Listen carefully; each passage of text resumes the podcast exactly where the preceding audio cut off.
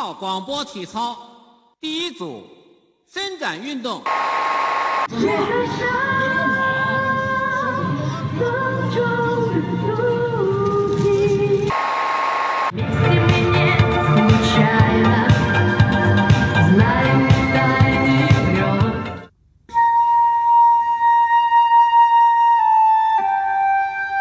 他们想塑造的环境就是一个在当时九十年代的这样的一个西北的小城里，死警察这件事是很平常的一件事。这个是需要一些执信的，就执执念的。像只有他后来的徒弟，像是赵小东是心里有愧，然后庄树也是因为这个案件跟自己有关系，才进一步去搜查的。小说里的人物其实都是那种我们说的东北那种比较轴的人，他认准了一个理儿之后，他就他就转不过来。他们。执念都是很重的。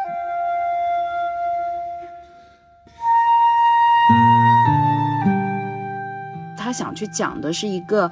大时代的变迁之下的知识分子，主要是知识分子吧，但也有其他的其他的人，就上一辈的其他人，就是他们的这一些人的一个落寞，这种命运的不可不可控的这样的一种东西。傅东新，他不是一个那样的有气无力的人。就他只是文艺而已，他不是有什么疾病。在剧集里面，他这么一弄，就显得这个人好像用大白话讲，就是这个人特别的作。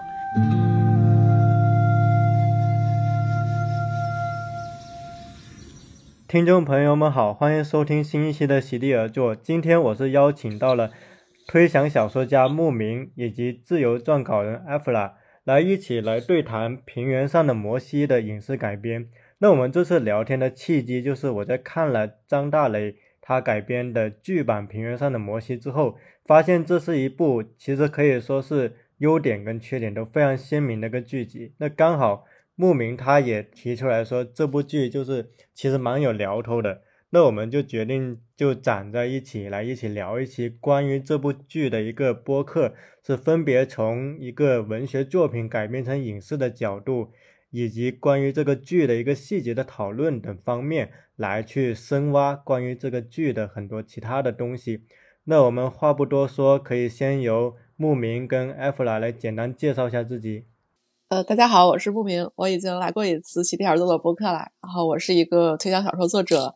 呃，推销小说这个概念我们已经在播客聊过。呃，总而言之呢，就是我是一个作者，然后我新出了一本书叫《玩转换》，如果大家有兴趣的话，可以支持我，谢谢。大家好，我是阿弗拉。我以前是一个小说编辑，后来我也做过剧本的策划跟责编。然后，呃，反正就是相当于说工作的跨度就会既有这个小说，也会有影视化的这一些。所以，嗯，就今天聊这个平原上的摩西，我就还挺感兴趣的，就是想聊聊看说他这个原著和改编的一些东西。对，那这里正好可以提前做个案例，就是牧民的这一第一本小说集就是由单独出品的，然后编辑就是罗丹妮老师。就虽然这是牧民出的第一本小说，但其实已经是他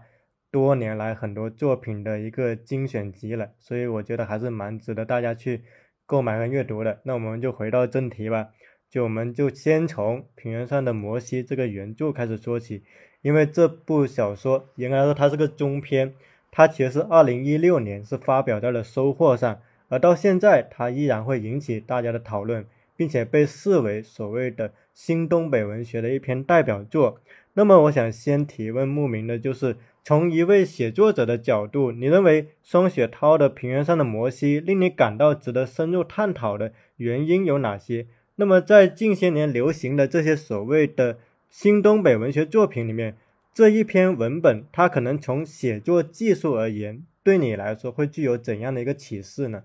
因为呃，是是先说明一下，我是双雪涛的双雪涛老师的粉丝，就是我非常喜欢他写的作品。然后我在之前在各种场合也都疯狂的 向别人安利过双雪涛老师，不光是开始的这些呃他出道的这些作品，也是包括他现在的新作。所以我我底底下的评论可能充满了倾向性，充满了一个粉丝的倾向性。所以说，而而且我个人个人的写作也从双雪涛老师的写作里学到了很多。所以大家这个选择。收听，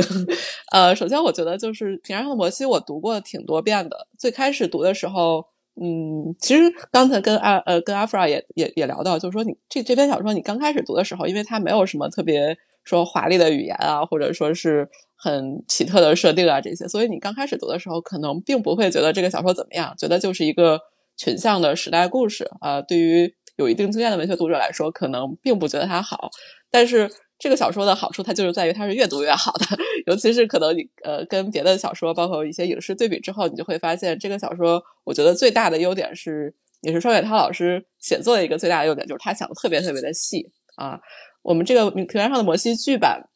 第一集开头就说到这个问题，是庄德增在和傅东新在船上约会的时候，庄德增说：“呃，我是一个比较粗的人，你细没关系，我们俩可以一块儿过，大概是这么个意思。”呃，我觉得这个其实是这个剧本剧的一个核心冲突哈。但是我们回到双雪涛老师这儿，我觉得这个细这件事儿是双雪涛老师，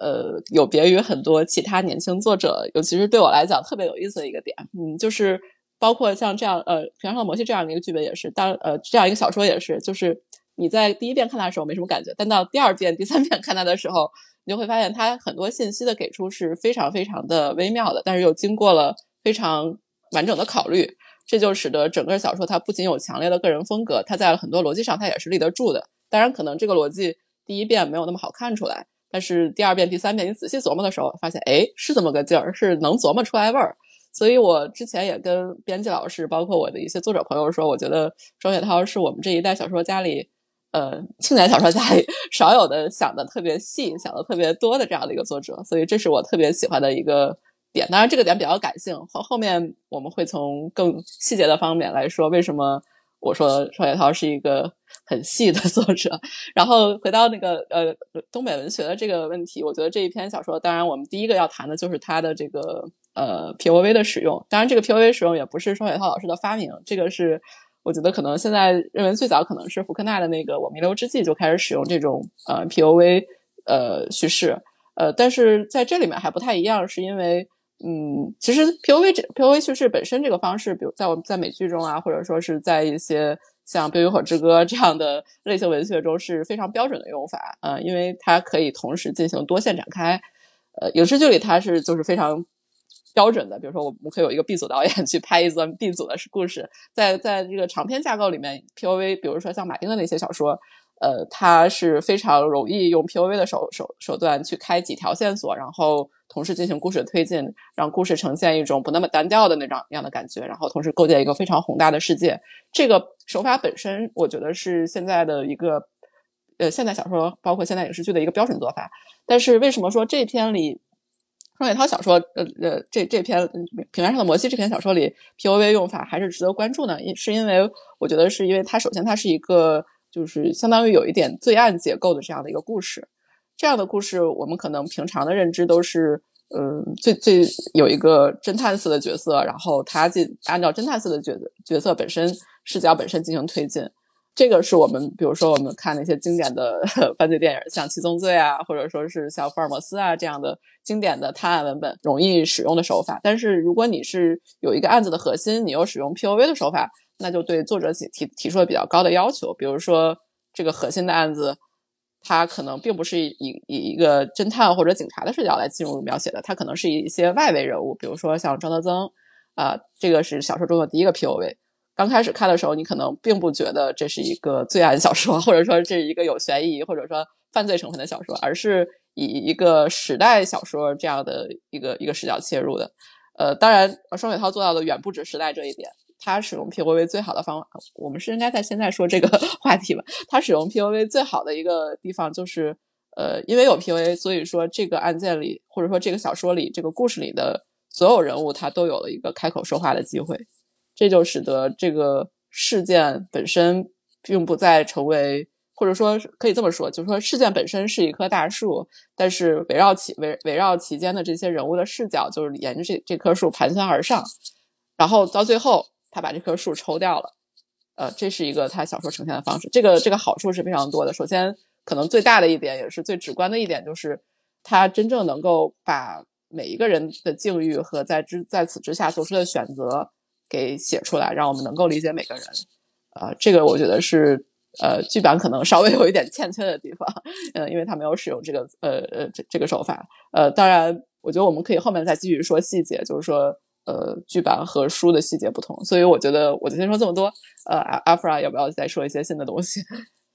我其实只想讲一点，因为你已经讲的挺全面了。就是我第一遍看的时候，其实更多就是看到了一些啊，大概是这个这个故事的一个概貌吧，可能。然后我在看完剧集之后呢，我又把那个小说翻出来看了一遍。这个时候我就会发现，它的整个语言非常的简练，然后效率很高，它的这种。就是我我会感觉说，他几乎没有白说的话，他的那些文字之间的信息量是非常的大的。然后我会觉得他很节制，但是同时又已经给够了我们那些我们需要知道的东西。然后，所以我也会觉得说，在改编的过程当中，虽然大家都会讲他的。细节拍得非常好，但我觉得可能大家所说的这种影视里面，它所谓的这种细节好，跟原来的这个小说里面所谓的细节好，其实它可能是两种东西。对对对，我觉得我非常同意你这一点，因为这也是我刚刚才跟阿弗拉在呃前面聊天的时候说到的一点，就是我觉得虽然小说或者说是。呃，文字为载体的这种叙事，在我们现在这个时代，不是一个特别火、特别流行、特别有影响力的事情。可能大家更更，尤其是就是呃，流行文化的消费者，大家可能会更多的去看影视。但实际上，小说的容量或者说文字的容量，在很多时候是比影视大的。呃，尤其是给这种在这种给信息方面，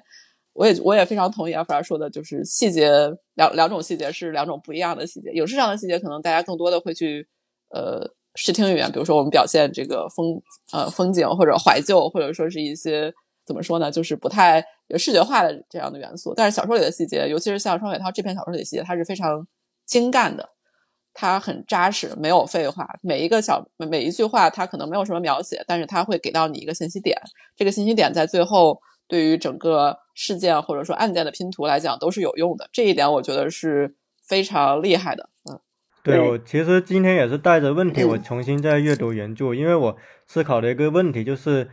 就在我的一个观感里面，我觉得剧版其实它拍的相对有点虚，然后原著其实非常的实的，然后我在想的是这个实是怎么做到的，然后我回看原著，我就发现其实原著有很多一些看似不经意的，它看似是对历史细节的白描，但是又作用到了人物的一个。他是怎样成为今天这个模样的一个塑造的？就比如我在读到开头的时候，宋雪涛他就有说到，比如说像傅东兴，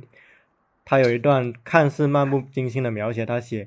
据说他父亲的一派是唯心主义，反右时被打倒，藏书都被他的学生拿回家填了灶坑或者糊了窗户。文革时身体也受了摧残，一只耳朵被打聋。文革后恢复了地位，但已无法再继续教书。他有三个子女，傅东兴是老二，全家都在工厂工作，没有一个继承家学，且都与工人阶级结合。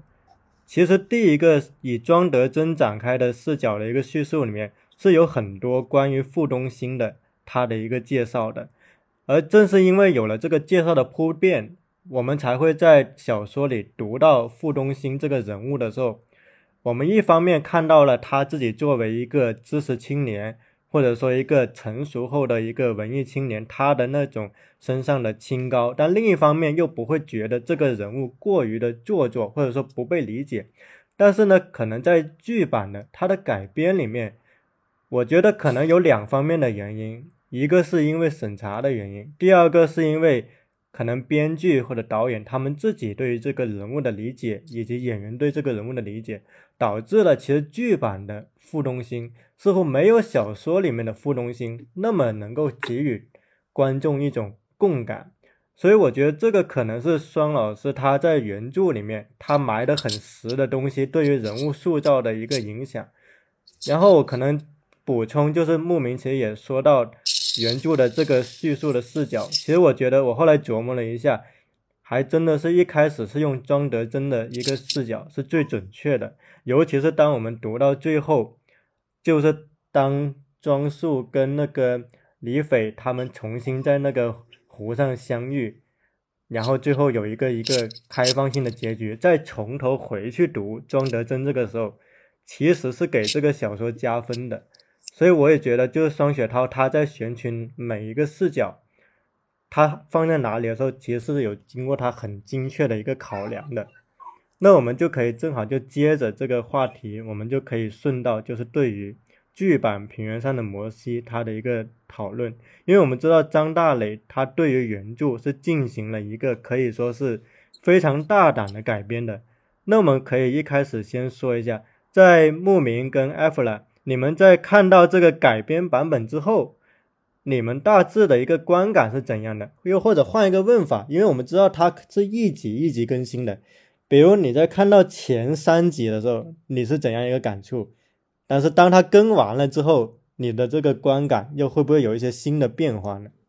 其实我看刚开始看的时候还蛮惊喜的，嗯，就尤其是看看前三集的时候，其其实就看第一集的时候就还蛮惊喜的，因为就是在我的印象里哈，就国内的这些悬疑的类型剧，尤其是迷雾剧场出的话，它一开始它都会给一个比较强的这样的一个悬疑的这个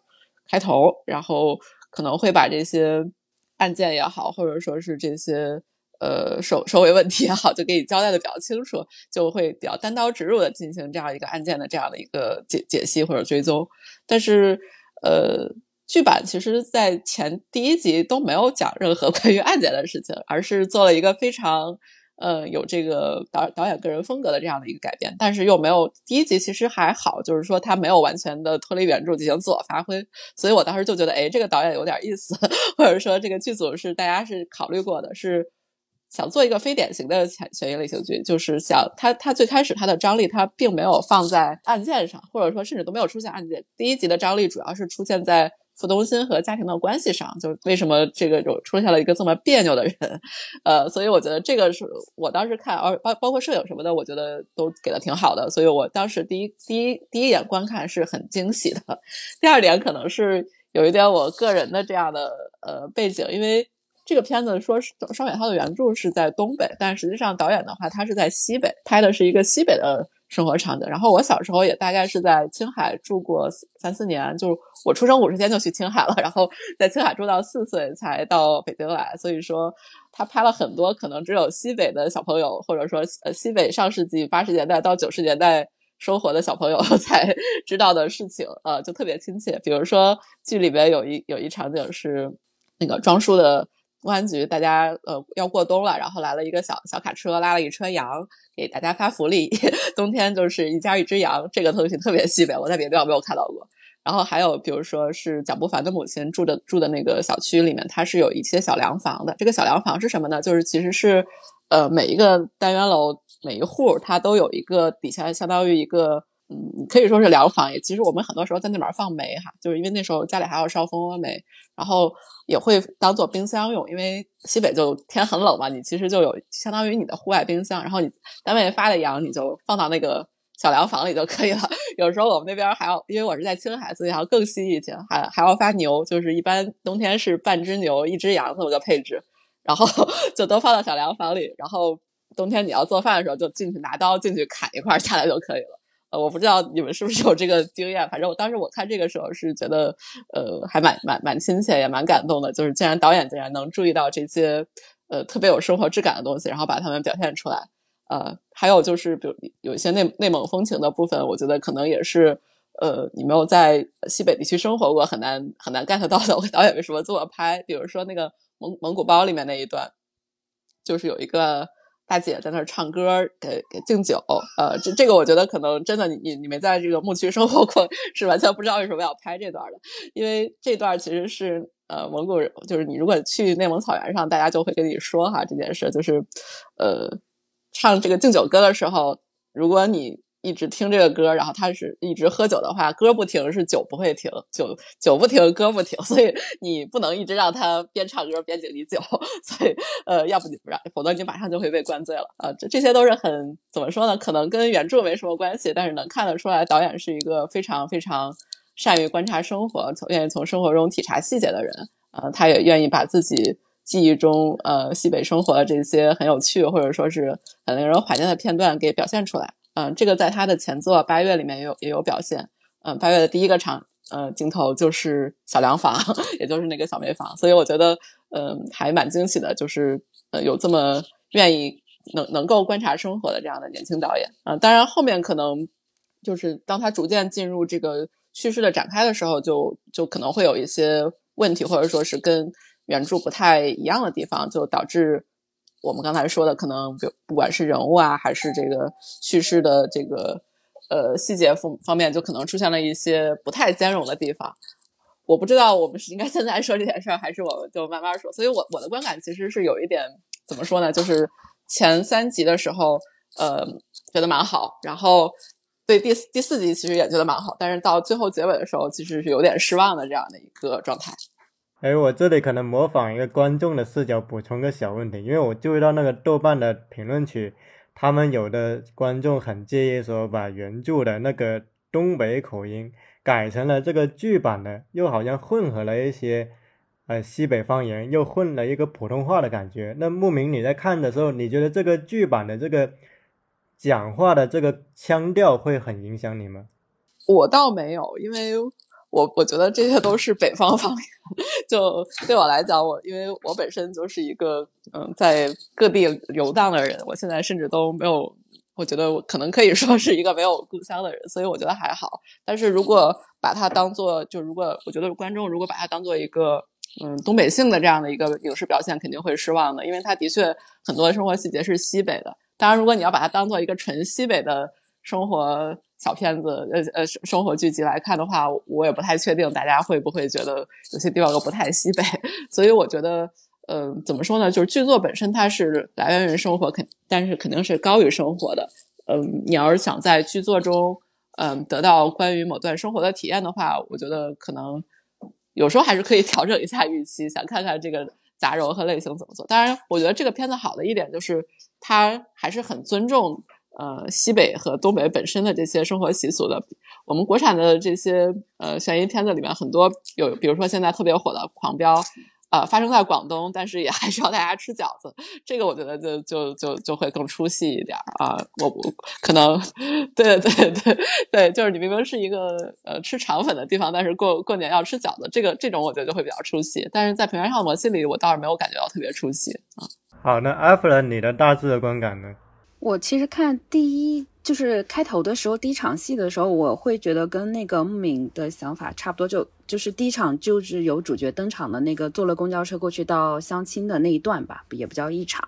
然后呢，我就会在想说啊，他原来这么拍呀？因为在我看过原著之后，以及说我自己有从事这个行业的话，我就会天然就会想说，我要怎么改编这个小说？那如果是放在迷雾剧场的话，可能天然的一种做法就是比较保险的做法，就是上来的时候我先把这个案件抛出来，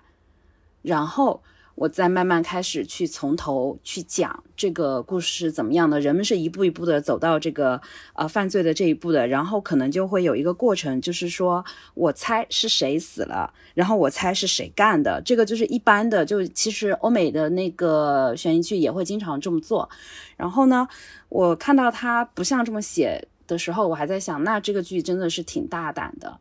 但是看了没多久。我的这种就是那个期待的心情，一下子就好像就是受到了一点的那个打击，是因为我觉得这个剧在人物的，我觉得他在人物的理解和呈现上面可能都不够准确。比如说像傅东兴这个人物，就是我们刚才也讲嘛，他原著里面他大概是有这些背景故事，然后他大概是一个什么样的性格，但是到了剧集里面，我发现就是。比如说主创给他加的一些细节，他要回家吃饭的时候要特地去做一个沙拉，然后他会自己用那个摩卡壶煮咖啡什么的。原著里面我记得只有一两处地方就带过一笔，就是说他好像是有这个比较西式的生活方式。就他们的早餐是吃那个西式早餐的，然后那个他还有他们家是过圣诞节的，就这么一点点。但我觉得在剧集里面，他这么一弄，就显得这个人好像用大白话讲，就是这个人特别的作。然后他原来他的那种整个那种悲剧色彩一下子好像就没了。然后加上演员或者说导演跟演员两个人一起对这个人物的呈现，我觉得也是很有问题的。就是傅东兴。他不是一个那样的有气无力的人，就他只是文艺而已，他不是有什么疾病，懂吗？就是我感觉非常像在看一个就是身体情况更好一点的那个引入尘烟的那个女主角，啊，所以这这其实包括李斐的塑造也是这样子的。我觉得这两个女性角色在原来的那个作品里面非常重要，她们两个人都是有相有很相似的地方，他们追求那种精神上的东西，然后他内在可能有敏感，但是非常的坚定的那样的一面吧，也也也有挺大胆的。不享受一些约束的那一面，我觉得这些特质其实是这个故事的成立的一个很重要的一点吧。但是他在改编的过程当中，我觉得不太看得出来，导致整个就会觉得有点怪怪的。其他的一些人物的塑造上，多少也有这个问题，比如说像装束吧，我们这个可以之后再聊一聊。总之，我就会觉得这个故事它不准确了。然后或者我不知道这个是因为他自剧集里面就是塑造的不准确，还是因为我看了这个原著之后，它不符合我的想象或者什么的。总之，他就给我一种这样的感觉。然后，呃，另外一个就是到了后面，我会发现它的细节和它的影像的风格确实是挺有特点的。但是吧，这些细节，你比如说在第一集的时候，它可以用来那个用来还原这个。九十年代的这个氛围，它是有这些作用的，对吧？但是当你这个九十年代，你把它这个世界，你把它建立起来了，然后观众已经跟着你走进去了，那么你再次的重复的在做这样的事情，它其实是应该还要有再有其他的功能的，不然的话，可能它这一场戏或者说这一些镜头，它出现的意义就没有那么的大，这就会让。我或者说有很多的豆瓣上的那个观众都会觉得说，哎，怎么感觉他好拖沓？我确实是觉得他在这个节奏的处理上会有一些问题。我对这个剧的观感其实可能要分三个层面，就第一个层面是可能跟牧民有点相似。我一开始看到他这个开场，包括他前三集的处理的时候就非常惊喜，因为我觉得很难你在一个。中国的网剧市场上看到一个那么有我们说这种电影感，而且他其实很多镜头会让人想起杨德昌在呃牯岭街杀人事件，或者说侯孝贤他一些表达。然后到到第二个层面，我觉得它出现一种割裂。然后当我看到监制是刁亦男的时候，我其实隐隐在想，就当尤其当我看到后面的四到六集的时候。我觉得这个很像是张大磊跟刁亦男之间的一个拼贴的作品，因为我觉得张大磊 他其实很擅长的是拍小城无事发生，就是你让他拍一个很日常的跟父子关系有关的，他能够把握的特别的精准。包括这个剧里面，我觉得他塑造最好的就是庄德珍，还有那个小就是庄德珍跟小庄树之间的那个关系。但是呢，一旦他塑造女性人物了，这个力量好像一下就下去了。就是你很明显感觉他跟傅东兴、跟成年李斐是隔了一层的，就他并没有真正的能够把那真正的理解那两个人物的一个情感，他是用一个很工具型的技术型的手段去拍他们，但是并没有全情投入他的一个整个情感到里面。但是很明显，对庄德珍这个人物，他。因为他投入了情感，让这个人物更加饱满，甚至以至于观众对于庄德珍的好感其实是超过对于原著的这个形象的好感的。然后另一点，我觉得体现出来是张大磊跟刁亦男之间的一个拼贴感的，就是尤其是当可能进行到，比如说到了第六集，其实我有点怀疑第六集最后的那个结尾，就突然又跳回到那个小庄树。他的那一个非常撕心裂肺的表达，一个非常悲剧性的结尾时候，我有点怀疑可能是刁亦男给的主意，包括里面的一些设计。但是呢，它其实里面涉及两个问题。第一个问题就其实就顺着就是牧民他其实有谈到原著啊，它其实是一个多视角，对每个人物的声音都有展现。这个处理手法就一定程度上的。他能够去让女性人物也能够发出她的声音，啊，但是呢，剧里面如果张大磊要维持他的这个看起来静水流深的一个类似于某种程度上一个长电影的叙事，啊，他决定把这个多多视角给抛弃了。可是这个时候他又没法很好的处理这个女性人物的形象，甚至说像那个蒋不凡这个警察的形象，他其实也没能特别好的处理，就形成了第一个问题。呃，第二个问题就是，我觉得张大磊似乎在拍罪案故事这种很类型的故事的时候，没有他拍小城无事发生这种日常情节的时候那么的出色。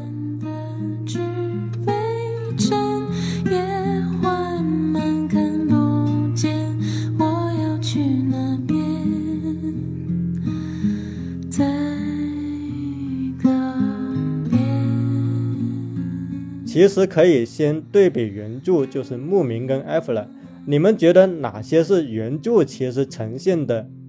很好，但是剧里面却没有处理好的几个细节呢？嗯，我觉得，嗯，就是他刚才很多，我觉得就是主要的原因让剧觉得比较割裂，但是可能，嗯，导演或者说是主创团队没有意识到的，就是对女性人物的理解。这个刚才两位已经说到了。我觉得这个是一个是 P O V 在这里的用处，第二个就是你整个故事能不能成立，实际上是存在于这个每个人物能不能成立，呃呃的一个叠加上面的。所以说，如果你每个人有些人物成立不了的话，整整个故事的力度也就会被削弱。傅东新这个人物，其实我想说的一点是，他可能是呃，像像阿弗尔说过，他可能是文艺，但是他不是作。但是剧里面。除了宝倩吃西式早餐那几个点，还有一个点就是，我觉得最后他那个离婚的那一个点，包括在大家吃饭的时候扔出离婚呃协议书，然后最后走走的时候也很决绝，就是说要去一个叫库村的地方。这个我理解老导演应该都是为了想显示他要开启一个新的内蒙电影宇宙了。但是实际上这一点我觉得处理的是不太好的，因为呃这个处理就很容易给人感觉是。嗯，傅东新可能是在库村，是不是又有一个别的家庭，或者是什么，他才会有这样的一个直接的这样的一个呃一点情面都不给庄德增留的这样一个反应？尤其是在庄德增你这个人物塑造的很很让观众有共情的这个情况下，更显得傅东新有问题。但实际上，这个原著是不是这么处理的啊？原著没有这这么这么戏剧化的 狗血的在。说在餐桌上抛出离婚协议书，也没有说他要去哪里，他只是说傅东新呃经常在外边旅游啊，没有呃有时候会给呃庄树和李飞寄一些小纪念品回来，这个就是一个比较不会让人产生其他联想的这样的一个处理，呃，因为呃我们知道原著里傅东新所有的心结都在于庄德增参与了当年啊文革时期对对他爸爸的迫害，呃，这个是。最其实是我觉得是原著的一个核心情节啊，但是在剧里这个这一点处理的不太好啊，不太好分，使得傅东新整个人物就就歪掉了。呃，不太好也有两点，第一点是，嗯，傅东新和李守莲互相讲心里最深的那一点的事情的那一场戏，呃，这一场戏在原著里是给在傅东新视角的，傅东新视角其实原著里出现的很少，但是他每一个他每个视角基本都是在做。非常充分的这个 信息的给出去立这个人物啊，但是你看这时候，因为你没有选择傅东新视角，或者说你选择了一个鬼鬼祟祟的庄树在夜里听见傅东新和李守莲说话这样一个视角，就没有没有办法给这个展开了。呃，我记得当时，呃，我记得原著里的傅东新和李守莲说，呃，这件事的时候，我是有一种恍然大悟的感觉，我觉得哦，原来是这样，我可以理解傅东新了，因为这的确这个呃。至亲人被这个呃后来的丈夫伤害这件事，他可能是一直绕不过去，呃，所以说，嗯，但是现在原著，但是剧版这块其实是没有给傅东新和李守莲太多镜头的，更多的是从装述一个小孩子夜里听到家里的妈妈和邻居在说话这样的一个非常 呃怎么说呢，非常尖非常隔的这样的一个视角去去写这个事儿，所以说这个我觉得可能是一个有点失败的地方，呃。而这个第二个失败的地方，或者说是值得商榷的地方是，嗯，剧版加了呃傅东新家庭的这样的一大块一呃一大块部分，包括他的呃姐姐傅东新的姐姐姐夫，包括他的父亲本身也出现了。这个我我也理解，就是说，因为在八月里其实也有这个表现这个大家庭的这样的一个一呃一个一个叙事，但是呃，我我我理解导演可能是想想凸显，就是说傅东新一家在这个呃都都不太都都跟这个工厂环境不太兼容，然后也想给傅东新一个背景，就是说显示出他为什么在这样一个工厂的环境里还能这么热爱呃文学和艺术。但是这就出现了另就就带来另外一个问题，就是说我们作为观众。已经看到了傅东新的家庭还不错，就他的父亲也在，虽然好像嗯可能耳朵有点问题哈，这这边有表现，他的姐姐也在，姐夫还还也在，大家都和和美美的 生活在一起，这就更不能理解为什么傅东新呃对庄德增，包括庄德增跟庄德增生的孩子有那么大的意见了，因为你你你现在你已经看到了，就是说好像傅东新的生活，他的自己的这个生活并没有被摧毁。所以说原著里是没有这一块的，原著里就，呃，傅东新的呃家庭背景什么的，只就完全集中到这一个，就是说是他的父亲被迫害过这一这一个点上，然后而且而且是在很后面才给出的，呃，这个就不会冲淡这个人物的力度，也会给这个人物至始至终不能够融入这个张德增和这个平凡的这个呃厂区生活一个更强的这样的一个理由，它有一个反差在里面。如果你已经一开始就把傅东新的，呃，姐姐呀、姐夫呀、什么爸爸都给出来了，你这个后面再说他是因为父亲当年的事儿，呃，一直心里有这个阴影，或者说一直心里有心结，这个就怎么说呢？就没有那么大力度了。更何况你你对这件事的表现方式还是一个呃小招数在半夜偷听的这样一个方式，就我觉得就更没有力度了。其实我觉得我是很喜欢原著里傅东新和李守莲，嗯。对话那一场戏的那个是在文章的后半部分，大家有兴趣可以去看一下啊。当时那场戏是，也是李守莲要离开了，然后傅东新要送他点东西，相当于是当时说的话是，呃，因为他是李飞的老师嘛，就是说是师傅，呃呃，徒弟下山，师傅总要送一点东西。然后，呃，李守莲觉得不能收，然后傅东新给他讲，嗯，他自己的这个心里埋藏最深的往事。然后李守莲觉得，嗯，这个是。我们还是要往前看，是一个两个中年人，在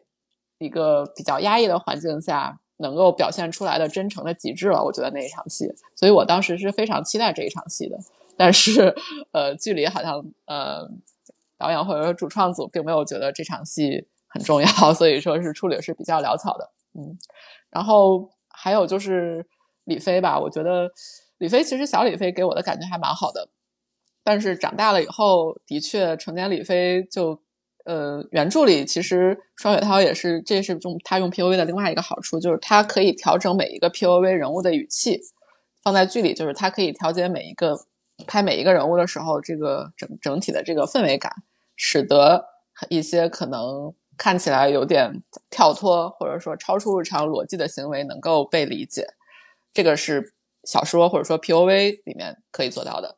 呃，就如果去读李飞的 P O V，就可以看出来他的 P O V 跟其他人的 P O V 是不一样的。它是一种非常抒情的、非常文艺的、很细腻的女性化的表述，在在原文里，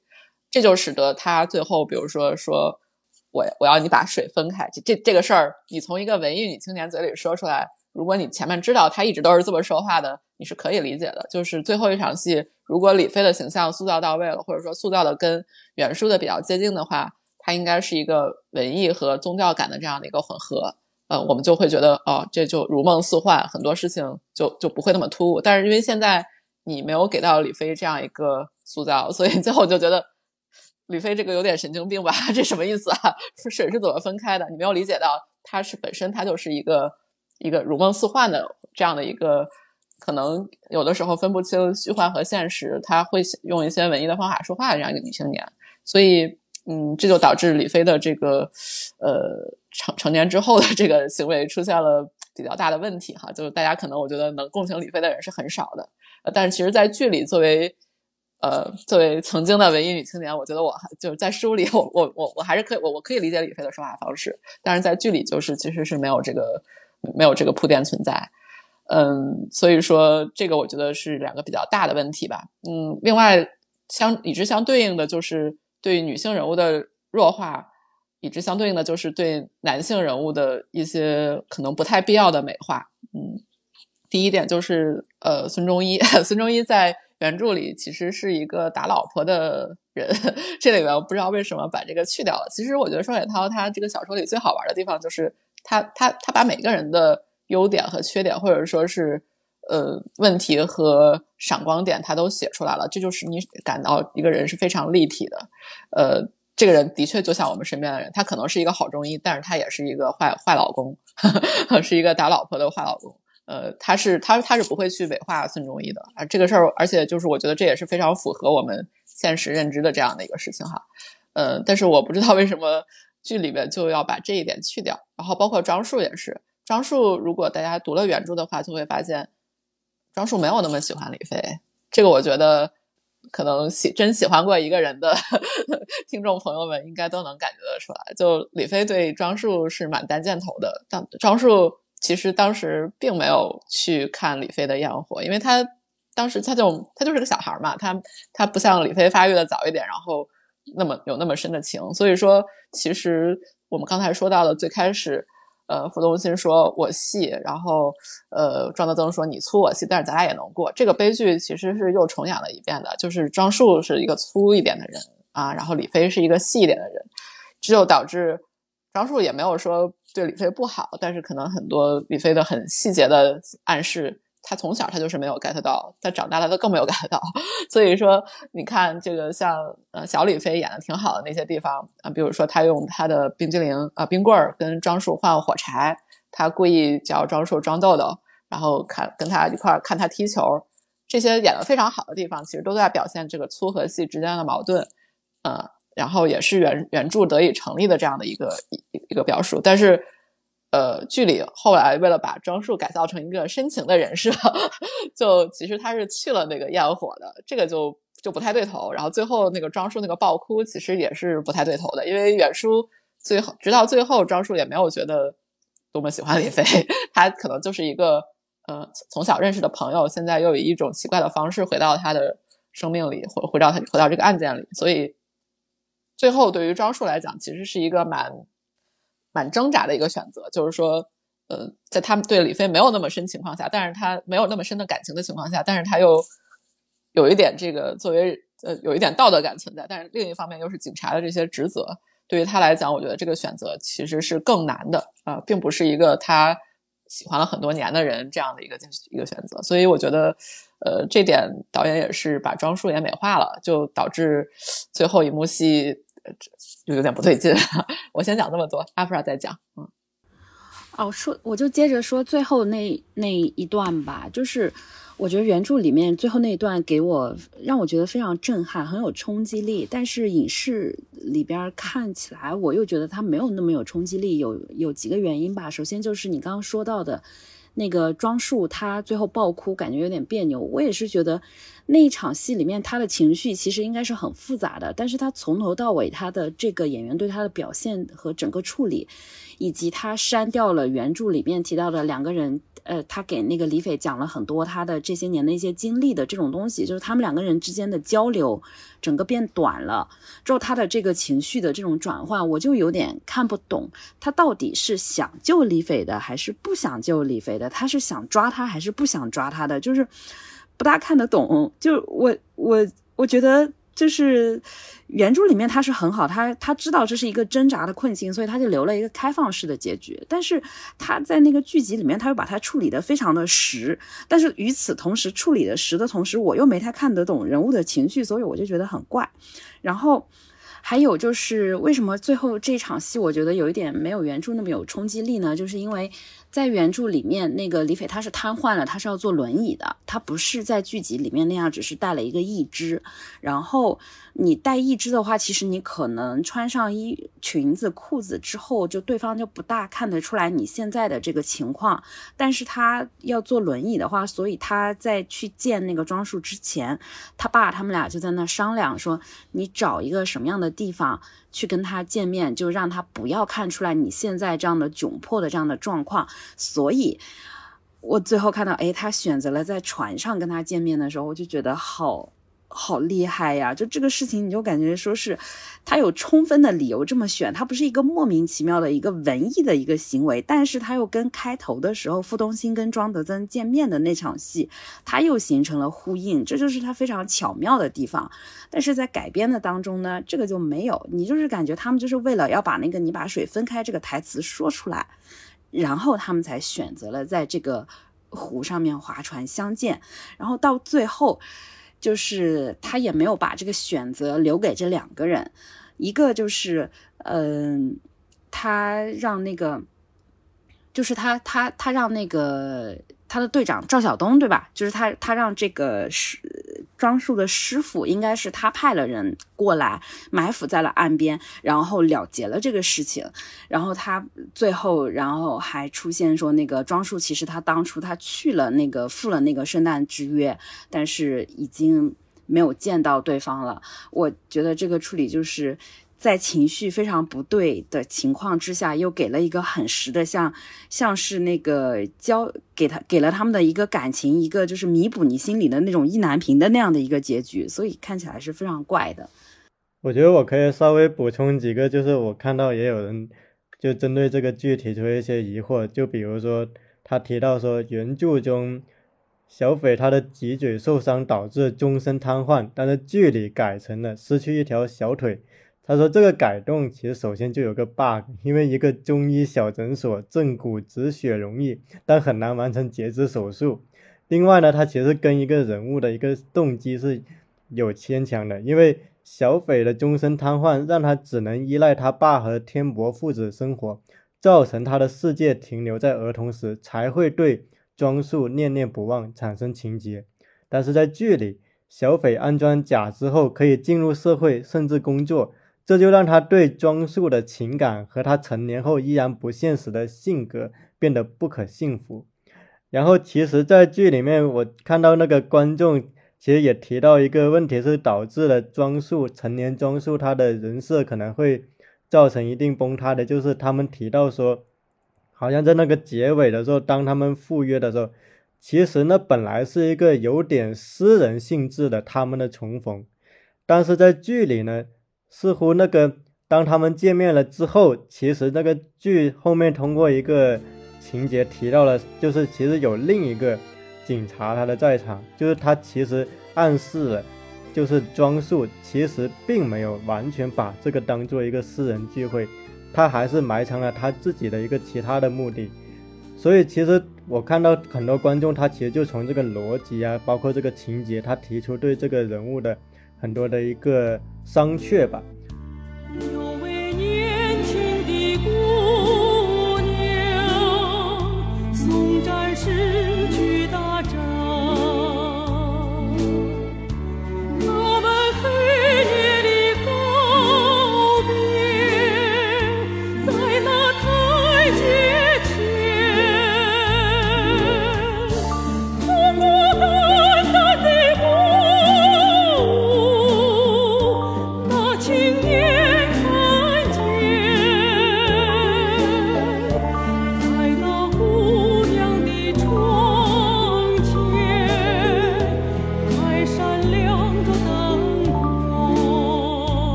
那么，其实我觉得可能还有一个是可以有请牧民或者阿福达来聊聊，就是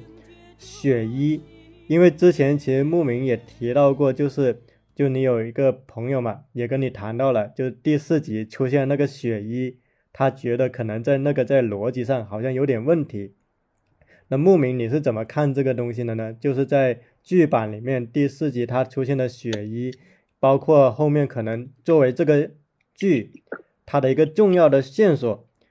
就是那个平原烟，就艾弗拉跟牧民，你们觉得这个剧它对于这个平原烟这个串起全剧的一个线索，它的处理，你们觉得是 OK 的，还是也是有很大的问题的呢？呃，我先来讲吧。呃，对这个雪衣这个，其实我当时是在呃跟朋友有点争论，因为呃这个也是剧版对于原著的一个改编，在原著里。呃，蒋不凡是出了事之后没有死，变成植物人啊，大概又过了两年之后才死掉的。呃，所以说他的衣服，呃，当时事发时出穿的那件衣服，呃，还在还被蒋伯凡的妈妈保存了，然后最后成为破案的这个关键线索，这个是很说得通的。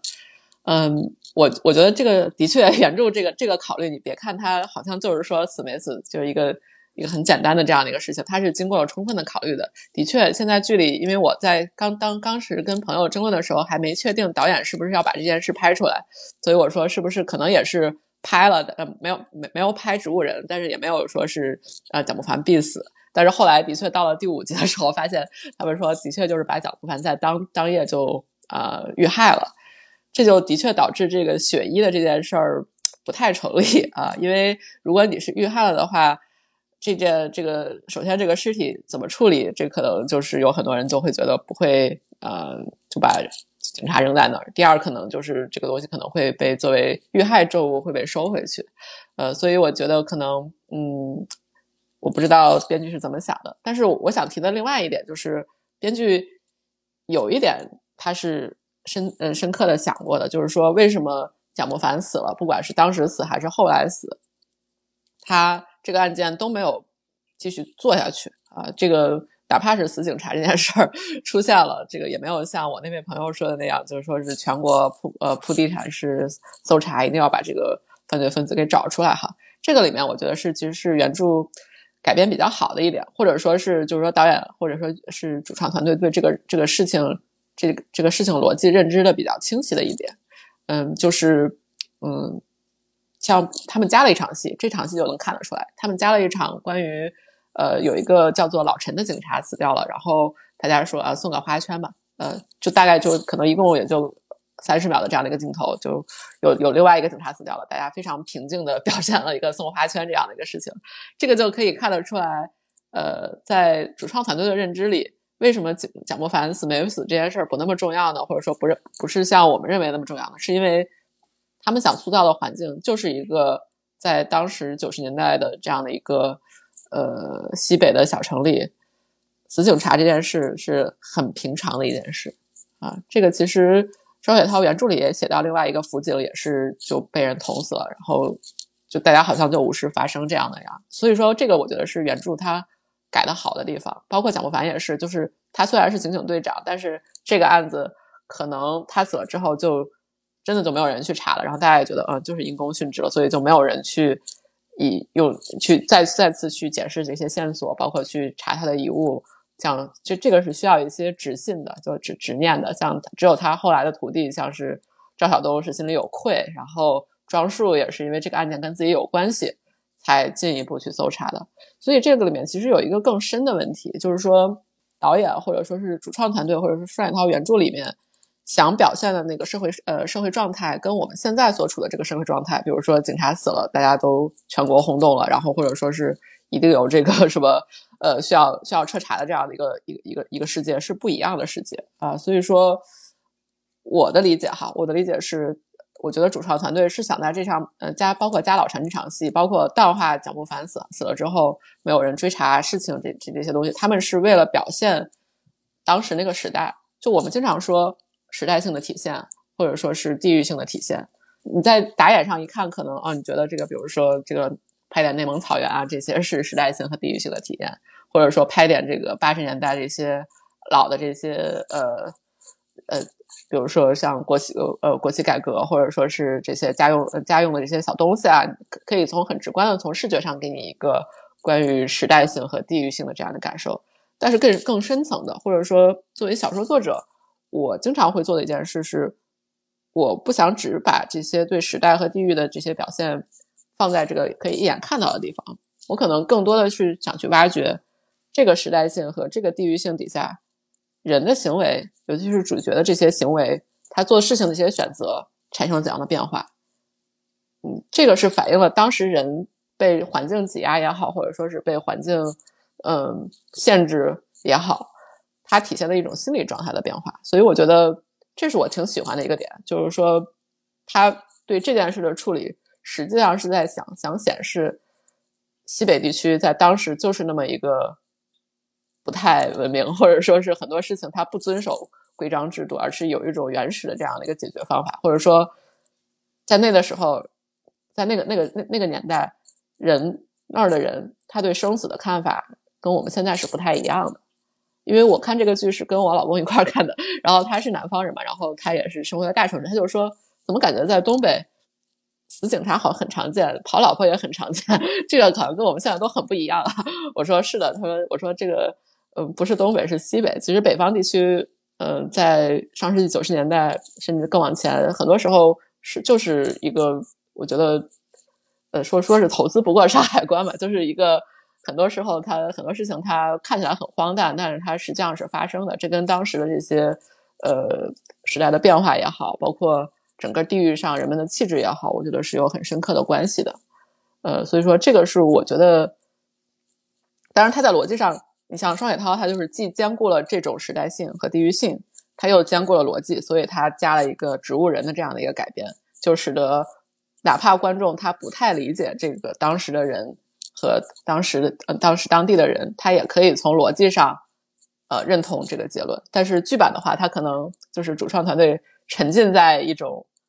当时的那样的人的心理状态里，他就忽视了一些细节，就导致没有体验过当时生活的人，或者说比如说南方的观众，或者说比较年轻在大城市生活的观众，他可能就就觉得你这逻辑上都说不通，你再想表现别的东西，我也不愿意去理解啊，是这么一回事。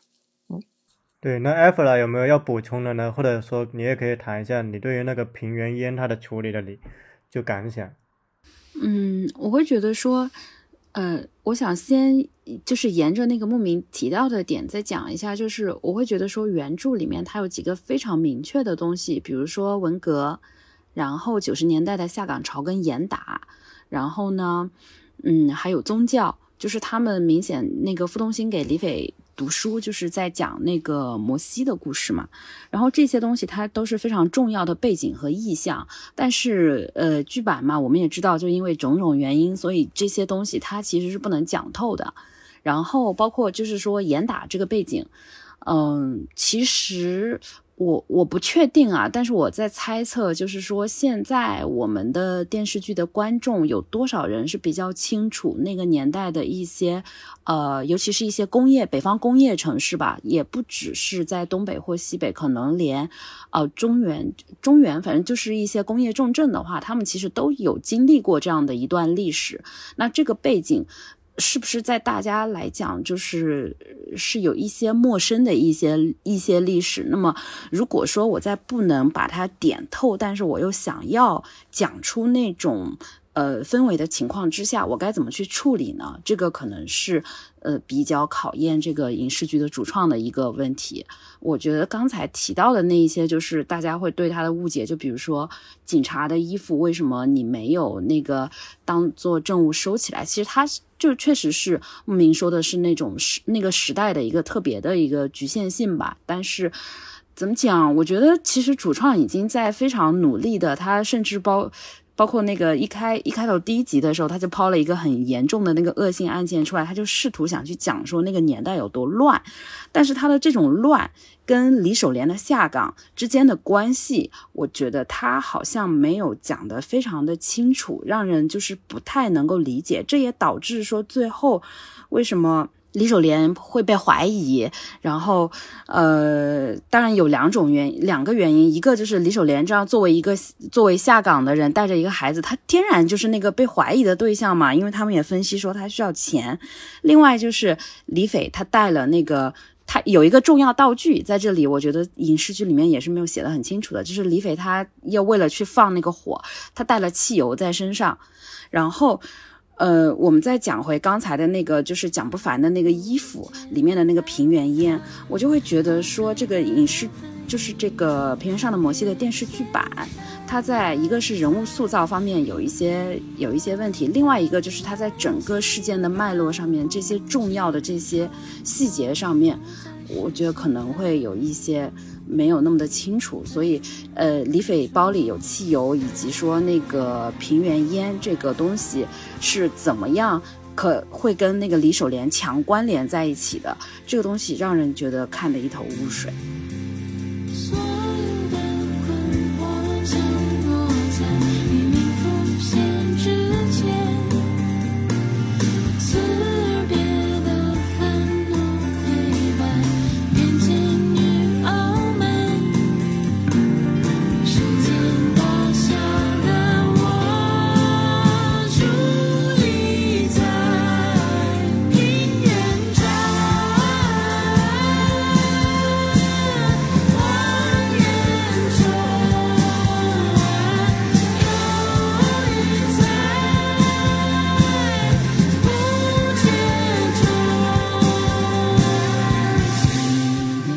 其实可以，就算他不把自己当做一个强悬疑的这样一个作品来做，但是我觉得这种还是必要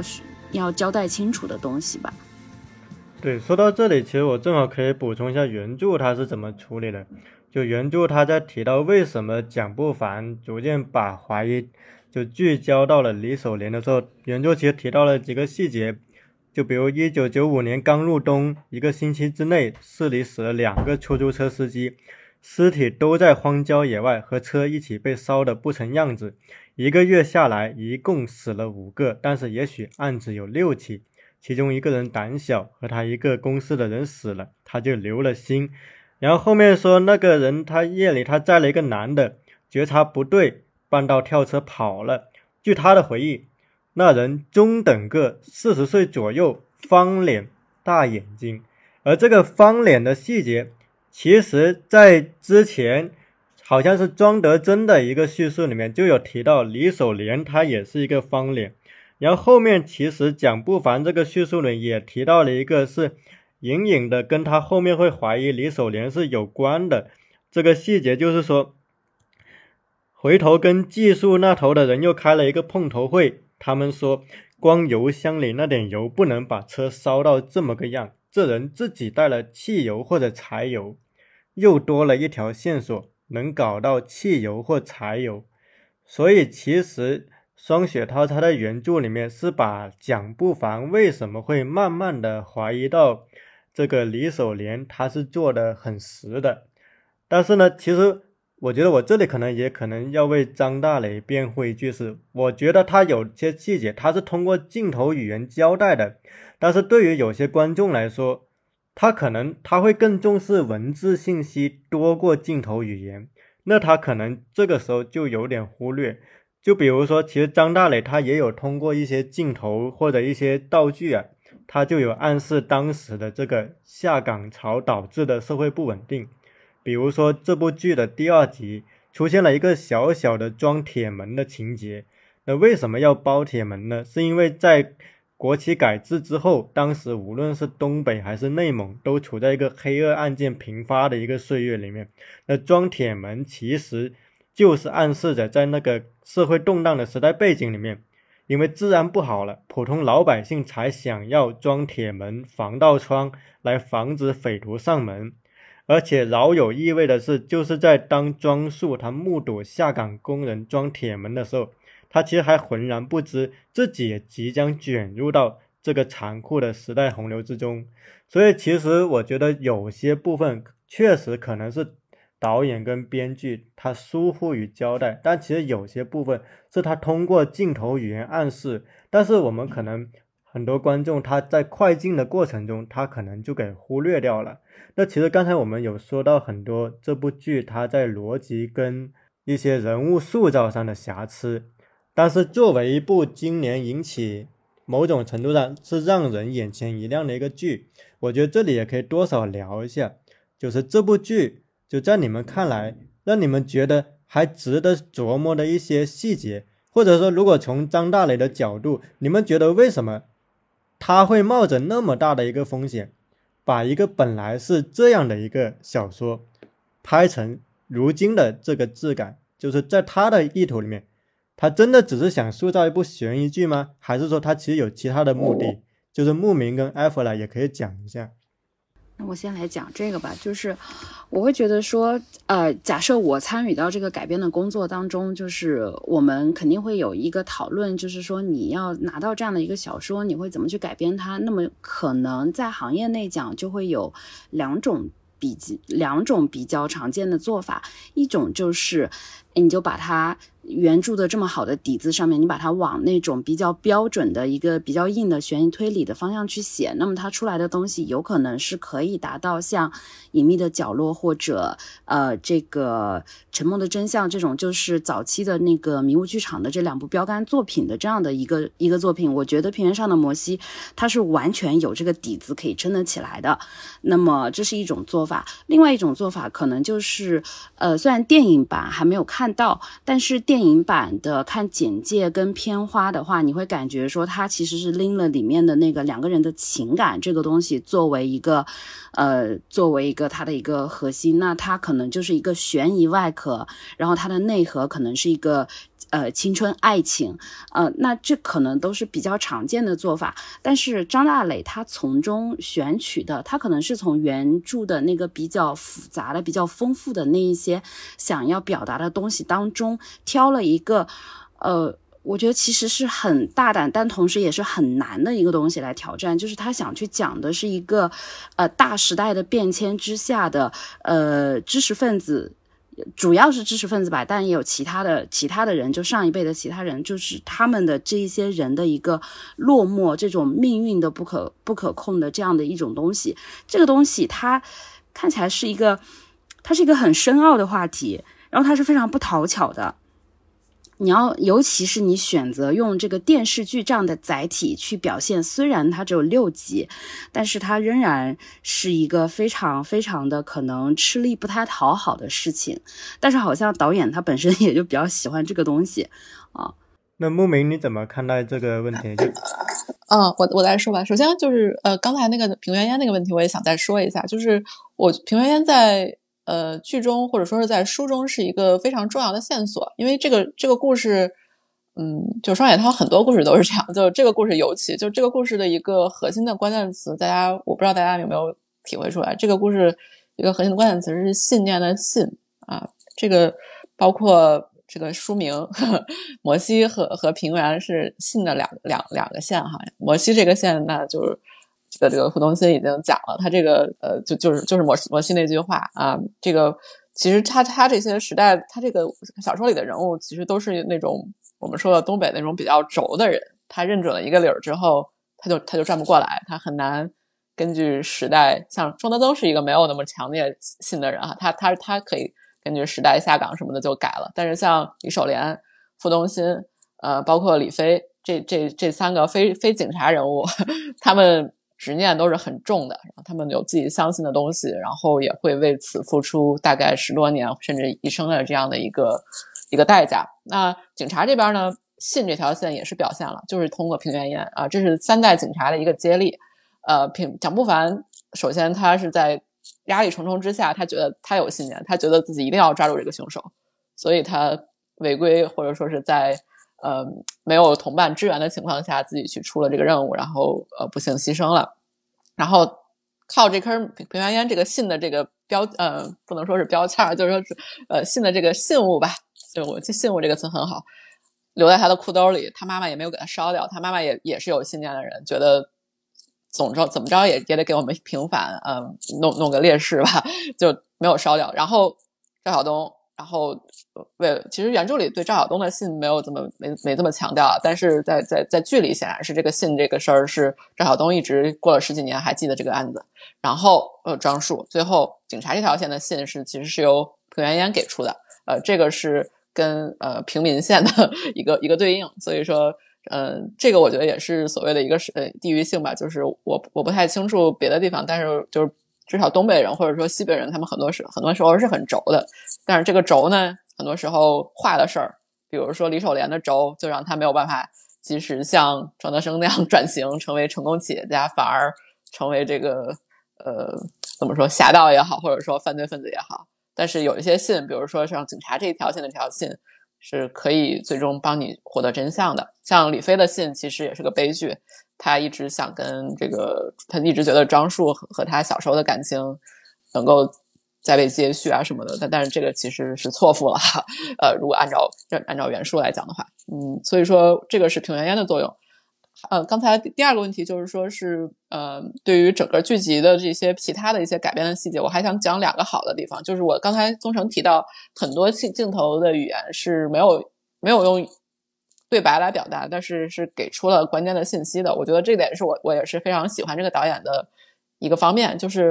他是懂得用视听语言去表现细节，然后用这个细节再来给信息的。这个如果你你那个原著的文本够扎实，或者说你的这个剧本够扎实的话，是非常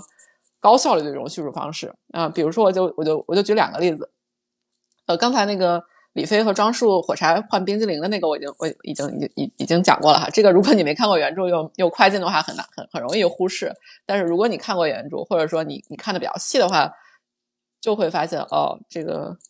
这么好吃的冰棍儿，呃，李飞不要了，李飞给庄树了，但是换了一根火柴。这个其实就很有趣的一个细节，他那个镜头里大概他都没给正面镜头，大概就是一个非常模糊的远景镜头，但是你发现，哎，冰棍儿好像换了一个人的手在拿，嗯，这个。其实对于李飞对庄树是什么态度，然后，呃，庄树可能就是只想着吃哈，但是李飞愿意把这个冰棍儿给他。但是李飞对于火的这个喜爱，包括这个这个火这个事儿，在整个文章里也算是一个文眼，呃，他都有强调，呃，这个这块就是很很巧妙、很轻描淡写，就当然就给出了。还有两个可能就更贴近现实生活一点，也也看得出来导演是挺有生活的人，这样的一个剧，呃，这些细节应该都是原创的。一个是，嗯，就是蒋不凡。十二月二十五号啊，十二月二十四号平安节平安夜出任务那一天去找赵晓东，本来是他想跟赵晓东搭档去最后跑一班车，但是赵晓东家里有孕妇，所以呃原书里其实是没有写，就是原书里没有这个蒋不凡去找赵晓东这个情节，只是提到呃蒋不凡体谅赵晓东有孕妇，所以说就自己去了。但是剧里是有这个表现的，他给了一个什么情节呢？就是赵晓东在。呃，蒋不凡到蒋张赵赵晓东楼下，赵晓东下来了，但是赵晓东穿了一个毛裤，没有穿外裤，所以蒋不凡一看就明白了，就是赵晓东没有那么情愿去，所以蒋不凡就也不勉强，也也也可以理解嘛，人家家里有孕妇是吧？然后就蒋不凡就自己去出了车，然后碰上李守廉，然后就遇到了悲剧。这个是非常高效的一个叙述，我当时一看就觉得，嗯，导演还挺懂的。然后还有一个，就比如说是后来赵晓东的这个。呃，相亲的呃，相亲做准备那一场，就是张树又想重启这个案件，然后跑到赵晓东家里去找。那这时候他也没有交代说赵晓东因为这个案件或者说怎么生活有什么变化，他就是给了一个镜头，进去房间以后是个，首先房间里有一个吉他，第二这个房间乱乱乱七八糟的，然后桌子上放了，我记得放了电饭煲，放了药酒罐子，当时一看就明白了，就是。导演为什么这么拍？因为当时我跟我老公看就说，这这一看就是单身汉的房间。要是女主人在的话，桌上能让你放电饭煲和药酒啊？这个是饭桌上不应该放这些东西啊。所以，但是后边果然就接着就是，呃，赵晓东就说那个跟庄瑞说，你你你不要烦我，我这有更重要的事情。然后就看得出来，他是已经跟前妻离婚了，他想跟他他穿上了西装是去跟。前妻呃，从前妻那儿接女儿出来，想然后想跟前妻再叙叙旧，吃自自助餐，但是呃，前妻把他给拒绝了。这个这个对于塑造赵晓东这个人物都是非常有利的，而且是原书中没有的细节。因为其实他这个也是在表现，就是嗯，可能赵晓东这些年这个警察日子也不好过，尤其是你可能还要有心有这样一个心理上的这样一个一个一个包袱，你想查这样一个可能没有什么呃给你带了带不来带不来什么好处的这样一个案件。呃，所以你你赵晓东这个人原书是没有太大描写的，但是在在这个剧里，他是通过这些非常高效的这些镜头叙事，呃，包括导演对生活的体察给的这些镜头叙事，把这个人物也也勾勒出来了。呃，所以我觉得这个是导演他有一双能够看生活，至少是男性的生活 细节，他看的蛮蛮蛮懂的。女女性的还要再努力努力，但是就是男性的这些生活细节，而且他的表现方式，我觉得都非常高效，也也挺好的。嗯，但是。就是说，可能这些事儿，除了像我这种列文虎克观剧的 观众，可能你你你要就在放在这个悬疑剧里，可能你这些功夫可能会，嗯，不太会被观众认可，或者说观众可能根本就注意不到这些东西。大家还是想去看，呃，这个这个剧本身，包括一些大的人物方面的这些塑造。然后，如果你出现了一个，比如说对女性人物塑造的一个明显短板的话。或者说明显的一些不合情理的话，这些特别好的这些用心和细节，可能也会被埋没。所以说，我觉得这个剧的这个风评也好，或者说是它的这个观众的接受度也好吧，有时候不是通过这些你做的好的东西决定。当然，你做的好东西特别亮眼，是完全是可以引带来很大的，但是很多时候是需要一个。你把短板要提上来，就短板要要足够长，长板当然你可以无限发挥，但是这上面的这个所谓的边际效应就就就比较多了，是吧？这个除非像我这么看，那一般观众他他看这个，他他他可能看不了这么这么这么细哈，就观就导演就有点伤心的，所以说是，呃，就我觉得这个对女性的这个角色的塑造和刻画，还是一个嗯，不光是这部剧，也是我们呃国产的这些悬疑剧也好，或者说是别的剧集也好，一个比较呃比较比较比较迫切的问题。因为其实如果你现在去看别的悬疑剧集，像不管是网飞的，还是像台湾的，还是像美国的，呃，甚至大家已经不满足于女性当这个。呃，一般主角都都是领衔主演啊，真的，甚至然后这个都是大女主，然后体力、智力、道德水平都点满。当然，这也不是好的事儿，但是就是说，大家会更重视女性形象的塑造啊，并不只是把女性当做一个别扭的存在，或者说是一个花瓶式的存在，然后做出一些大家觉得神经病式的举动。呃，这个、这个、这个不是现在的潮流。就即使我们为了好卖考虑，也希望各位导演能够更多的去体察女性角色。的内心世界，尤其是在原著文本其实对这个事情的表现已经很不错的情况下，还是希望呃能看看到更有利、更更合情理的这样的女性的形象改编。呃，还有一个就是最后想说的一点，呃，就是关于呃，就是宗成刚才提到，就是说呃，张大磊的侧重以及原著的侧重，我我非常同意，就是说它不是一个 单纯的悬疑剧，导演和。呃，和原著作者都不是想做一个单纯的悬疑剧。这个时候，我其实就想到了，呃，刁亦男他那个拍了《南方车站》的聚会之后，呃，他来纽约其实做过一场展映啊，应该做了两三场。当时是纽约电影节，然后他有一个映后的呃 Q&A 环节吧，然后我也正好去听了。刁亦男说他为什么拍类类型剧，一个是他说他很实在，一个就是说，就你老拍文艺的，没有人给你投钱啊。他说，但是他然后他也说了第二句话，他就是说，嗯，类型的剧他拍了拍，觉得。还挺好的，是为什么呢？是因为类型的这些，比如说有个罪案的这样的一个电影，它可以同时容纳社会性和作者性，啊，就是它可以你有一些空间去表现你的，比如说这些视觉追求。它第二个就是它其实是可以反映很多的社会问题的，呃，这个我觉得是张大磊和呃就导演和双雪涛都敏锐的 get 到的这样的一个呃一件事，就是他们想表现的是社会性，或者说呃。并不侧重于，就是可能不是不侧重，就是它这个故事的故事看起来是个悬疑的外壳，然后第二层可能是人物的这些爱恨情仇，第三层是他们想表达一些更深的东西。但是在这个更深的东西上，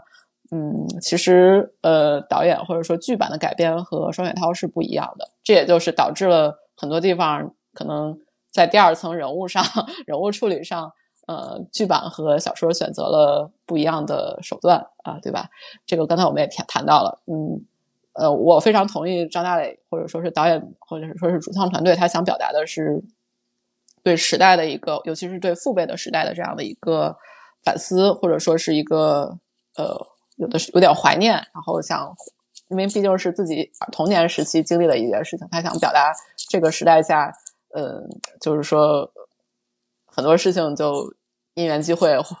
错过了，或者说是满足了，或者说是呃有了新的发展。嗯，他他他他，我觉得他的目光是非常更平一些的，他的批判的姿态是少一些的。这个是我对张大磊及其啊作者团队的呃呃主创团队的理解。但是双雪涛比他要激烈一点，双雪涛是一个。有些愤怒的作者，这个也不是我说的哈，这个是我忘了是收收获还是哪位呃大刊的编辑说的，就是说双雪涛现在很多作品，就是他之前的很多作品能写，是因为他有愤怒的能力，希望他能够保持这种能力。然后呃，原著里双雪涛的目光没有剧版那么平，就是他对他对那个时代没有什么美化，包括他对那些呃悲剧，他也没有什么宽容或者说是谅解啊。他就是要把这些事情表现给你看，一个是文革，一个是下岗。他他非常知道，就是他很愤怒。他他，你可大家可以去看他那个在一席的演讲哈，叫《冬天的骨头》。他是一个嗯很有态度的作者，就他对这些东西他自己他很知道什么东西是要批判的。所以我的话就说到这儿，呃，所以我就觉得这块就是价值观的差异，或者说是呃对最深层的这个内核的。理解的不同是导致人物和叙事上，呃，选择不同的一个原因吧，我觉得，然后导致最后呈现出来的剧集和原著的内核有比较大的区别，嗯，所以说，嗯，我觉得这也是没有办法的事情，因为你这个价值观或者说是 精神内核，或者说是你最关注的事情这件事是没有办法。改变的。你你你每一个人每一个创作者，尤其是像导演这种他自主能力比较强的这样的一个创作者，他一定会在他的剧集里，哪怕是改编剧集，他一定会表现自己对这个世界的看法。呃，其实包括像女性这些也是，他他肯定也是在表现自己对女性的看法。所以我觉得，呃，这个事儿说是技术也好，但是更多可能是一个对于作者性的导演和作者性的 作者来说，就是你不是不是光写行活，或者说特别类型化的那些东西来说，呃，这个事儿可能更更多在于创作者不同的人生态度、人生阅历和对生活的体会，和对比如说历史或者说时代的一些体会。嗯，所以我觉得这个也就是看大家个人选择吧，也不是说哪样哪一个就更好，哪个就更坏这样的一个，只是可能观众会有不同的喜好。嗯，我就是这么多。对，其实我刚刚正好想补充的就是，我隐隐觉得张大磊和双雪涛他们对过去的视角其实是同中有异的。就是张大磊他对于社会性的呈现，其实说的直接一点，我觉得他的一个怀旧的滤镜感是折损了他对于社会性的一个呈现的深度的。但是双雪涛他在他的小说里面，他其实既没有美化九十年代的历史，也没有美化八十年代的历史，而且是通过那段文革的前史，是将庄德珍这个人物以及傅东兴对于他的一个态度是非常的可以说辛辣的反映出来的。包括在那个张大磊，他其实多少有点留恋的一个集体主义单位制的一个年代里面，其实双雪涛在原著里面。他其实多少也有提到说，第一个就是在那个氛围里面，关系户是很普遍的。第二个是像傅东兴这样的一个，我们打个双引号，可能曾经父辈被打成右派，然后他是一个有点文艺女青年气质的。他在那个环境下，小说里就有写到，那些工友是有点嫌弃他干活的时候没有他们那么的有力气，那么积极的。也就是说，像傅东兴这样的人物。他不但是在那个下岗潮的时候他不幸福，他就算是在那个所张大雷所怀念的岁月里面，他也不是一个得势的一方、幸福的一方。所以我觉得双雪涛在对这个过去的他的一个观感上，他并不是一个怀旧的美化的一个态度，他其实同时呈现了一九八零年代乃至一九七零年代的一个结构性的一个恶，同时也呈现了。下岗潮对于很多人的影响。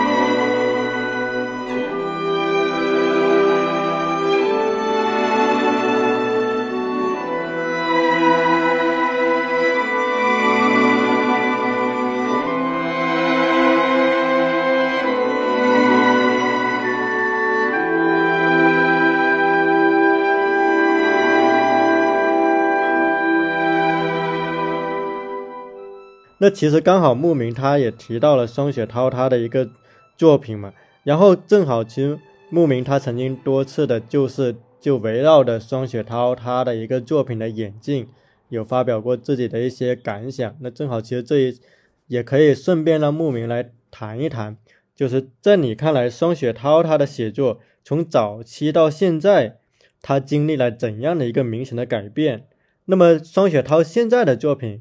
跟早期相比，它可能有哪些比较惊喜的元素是你觉得可以分享给大家的呢？啊，我又来安利钟雪涛老师了。我觉得我在各种地方安利了很多次了。呃，首先我觉得，嗯，怎么说呢？就我其实并不想说是呃具具体说某一篇啊，因为这个可能大家没看过会觉得有点呃，就是没没有办法代入。但我我我就想说一个概括的一点吧，就是双雪涛是一个。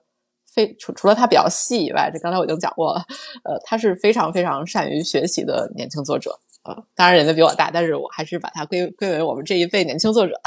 就是他很聪明，非常善于学习，可以看得出来。因为我把他他的作品我都看过哈。嗯，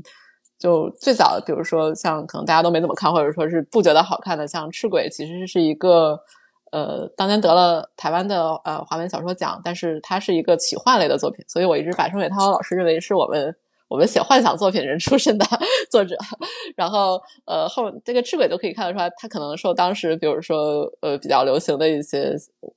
呃像村上或者说是我不好说某人了，但是大家都知道，当时我们比较流流行的一些这个幻想作品的影响啊，所以说这个可以看得出来。然后《天无手记》这个就是很明显的村上风啊，就是这是他早期的两部作品，我也不知道算不算黑历史，但是可以看得出来，当时川雪涛老师刚开始写的时候是在学的，学这些当时对于他，当时他也不是职业作家，就是对于我们这些呃草根外围作家来讲，去最最开始是学一些。好像看起来不错的作品，然后但是他有自己的完成度，然后他有自己想说的话，他只是形式上他可能会去用一些已经被验证过成立的这样的一些故事模式，然后后面到平原上的摩西，其实他这这个平原上摩西本身是受呃刁亦男白日焰火的影响，但是也可以看得出来，他福克纳像余华这些这些作家的影响都非常明显。然后双雪涛在平原上的摩西这个第一本选集的最后写了这个一篇小呃叫做创作谈吧，叫做。我的师承，他也讲了，但是他他没都讲，他可能不会讲村上春树，但是他讲了，比如说像王小波啊，像我的师承这个这个名字也是从王小王小波的那个呃杂文里就是来的，就是王小波也写过一篇我的师承，所以说，嗯，你就可以看到他可以快速的去吸收这些他喜欢的作家或者说他认为对这个故事有用的这些叙事题材的精华，然后可以给他，然后以一种比较高的完成度表现出来。呃，像在猎人，呃后后面是一本飞行家和猎人，呃都是他后面出的，就他出名之后就出的小说集。飞行家是非常，我觉得是非常完成度非常高的，然后又有他这个东北特色的一个小说集，可能是他最成熟的一本小说集。就是呃，他在这那个阶段，对他想写的这些东西的掌握和他。使用的这个题材的这个掌握，那在那本书里是融合的非常好，所以就这本书评价也很高，因为它完成度高。但是很多人，比如说到了猎人，他又做新的探索之后，就会觉得，呃，不喜欢了，就觉得，呃，你怎么不好好讲东北故事？但是我还是很喜欢，因为我我是一路看过来的，我他这个东里边可以学的东西非常多哈。就是猎人，他是进应该是进了人大的写作班以后。呃，写的一部作品，然后可以看到他有那个，比如像类似于姜文电影的这样的影响，然后有一些更多的后现代的东西进来了，你就会发现这个作者他他他不停止的，他他一直在学新的东西，而且可能有很多作者是，呃很多读者是被他的东北风或者说是平原上某些类似叙事吸吸引进来，看到这儿会觉得，呃，不如以前了，但是实际上从作者本人来讲。这是一个必经之路，你不可能一直只使用一种方法去写一种故事。你要想有更多的可能性，你一定要去学新的东西。尤其这么年轻，对吧？大家也就都三四十岁吧，对吧？这还属于青年小说呢，青 年青年小说家的。我们这个社会对于小说家特宽容，四十五岁以下都是青年小说家，所以你你不不可能把自己固定在那里的。然后，而且它完成度是非常高的，它它每篇其实你拿到相应的类别上去看都是成立的。就可能他不是你喜欢那个类别，但是他放到放到他在学习或者说他在利用的那个类那个形式的类别上，它都是成立的。我特别想说的就是那个他后来在是二零年还是二一年我忘了，就是在收获发的那个不间断的人那个新作，因为这篇他他甚至写到科幻啊，在猎人里其实有一篇也也是科幻的，就是应该是。我忘了叫什么名字了，就是火星还是松鼠那一篇，但是在不间断的人里，它是一个非常完整的，它是一个中篇体量，大概是四万多字，一个科幻的故事。呃，当然这个还是跟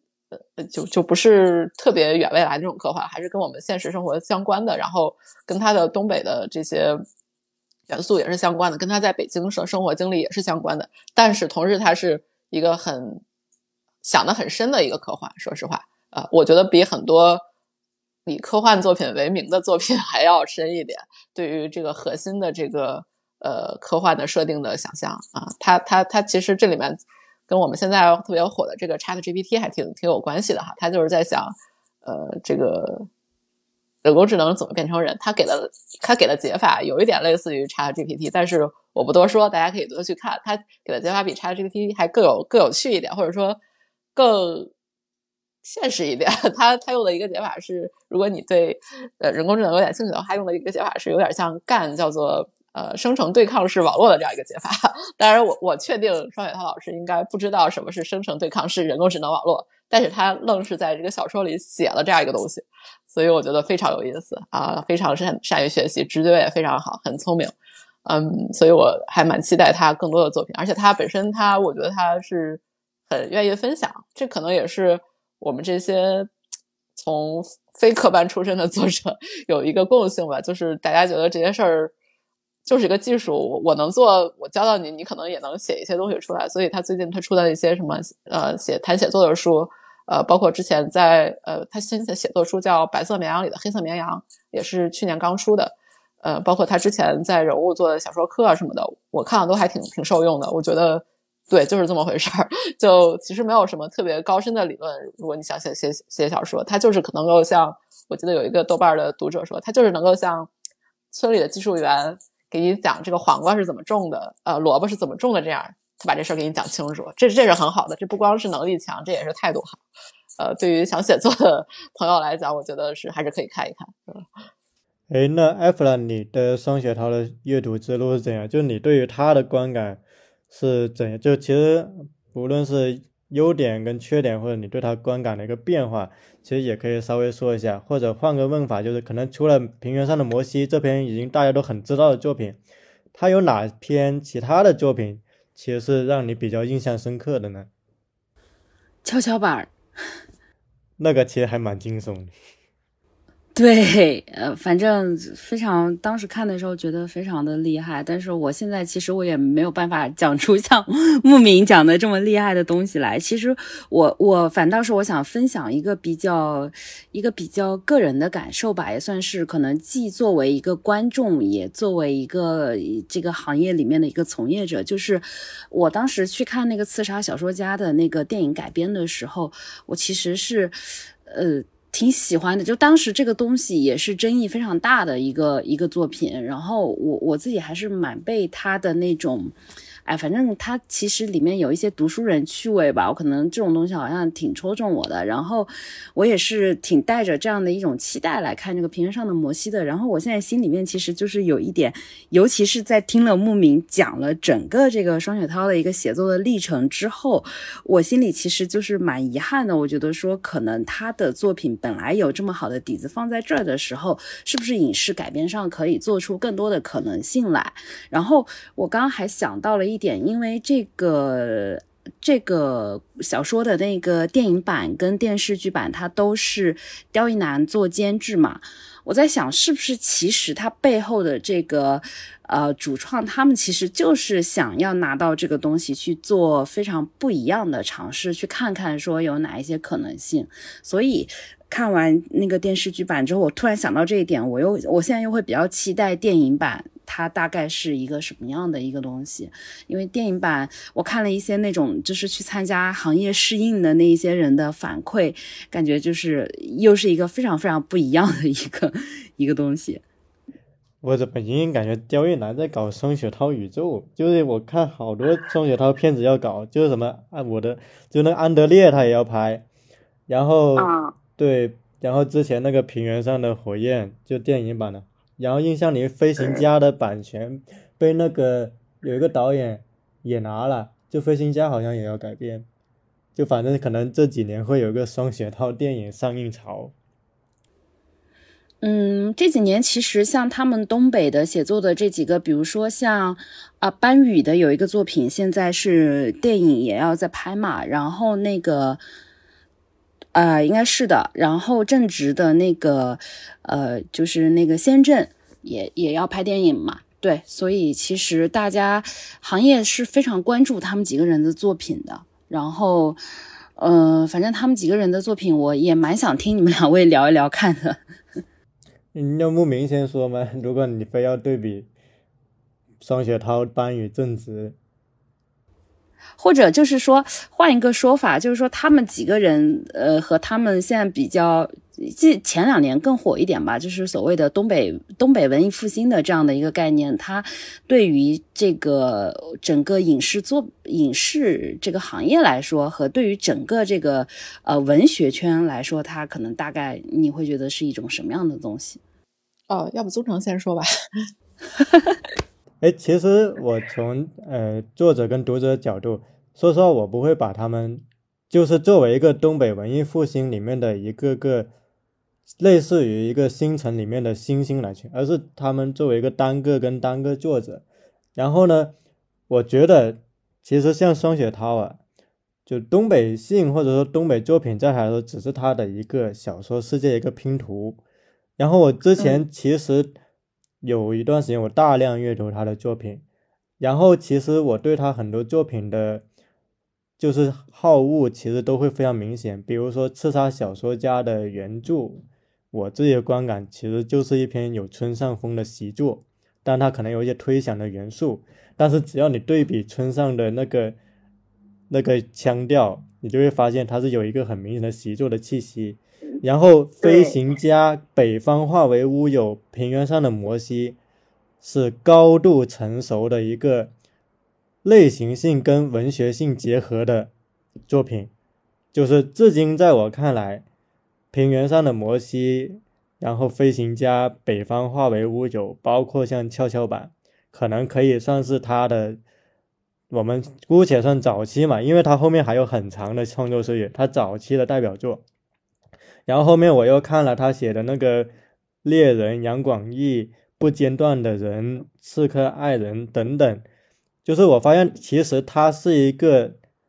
他自己恰恰是打破标签的一个写作者，他其实很有野心，甚至我听说他还他之前写短写长篇，但他自己说他好像搁置了，他暂时没有把它写出来，他又一度又回到中篇创作里面，所以双雪涛其实是一个。哪怕他成名之后，也在不断的自我打破的一个作家。然后他的作品的，其实那种幻想性、推想性，尤其是对于悬疑、科幻等等类型的一个借鉴的属性是很强。但是他最后回到的是，他还是想拓宽他小说里面那个社会性的那个引人深思的部分的那个底子。所以我觉得就。至少从一个写作者来说，从写作技术来说，双雪涛是一个写的很实的一个作家。然后再说到，就你刚才说的班宇跟郑执，刚好班宇我去年读到了他创新创作的缓步嘛。其实班宇，我之前有个比方，就我觉得他的灵魂里面总像是有一个诗人、一个乐评人跟一个小说家在互相的打架，就是。因为班宇他创作的小说，他经常把他的小说形容为一个唱片里面的一个不同的组成，他很注重他小说的音乐性。然后班宇他的一个，他对于那个东北口语的使用，表面上好像他跟双雪涛都是东北的文学，但是其实他们的那个对于东北语言的使用是很不同的。所以其实在我看来，班宇跟双雪涛他真的就是完全是两类风格。就差的很多，但是班宇他自己其实就以这个缓步为例，缓步里面其实只有一两篇是跟东北相关的，就是那个于红，还有我不忘了，就反正其他的都是跟东北无关，你就能明显的看出班宇他也不想让读者只把他当做一个东北的一个作家，但是从现在收到的口碑来看，似乎啊有一个错位啊，读者还是更买账他讲东北故事的一个东西。而这个困扰好像同时出现在双雪涛的小说里面，所以我觉得这个可能是一个值得观察的一个现象。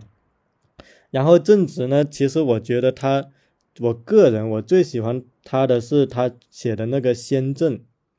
就那个也是他的那个匿名小说家大赛的一个作品。还有一个中篇叫《深中有灵》，这个中篇的写作难度很大，而且他也从他也用了一个多视角的角度来呈现。然后我印，我觉得正直他其实有个特点，他可能是，他其实很能够把一个小说讲写的很好看，因为他其实早期有很长一段时间他是有那个编剧的训练的，还有写通俗故事的训练。他自称啊，他是在早期他经过很多事情，他一度呢就是可能就放弃了那个文学的野心，他可能先去做编剧，去写很多通俗的故事。是直到他参加匿名小说家大赛，他才重拾了这个文学的信心。然后后来他又创作了一些严肃的作品，但同时他也继续兼顾他这个编剧的线。所以我觉得在正直的小说里面，你是很能明显看到编剧的一个处理故事的手法对他小说的一个影响的。然后我觉得我大概可以先铺那么多。哎，另外我其实可能想补充的是，其实你说到这个文学作品改编影视，我自己其实还蛮期待，比如说像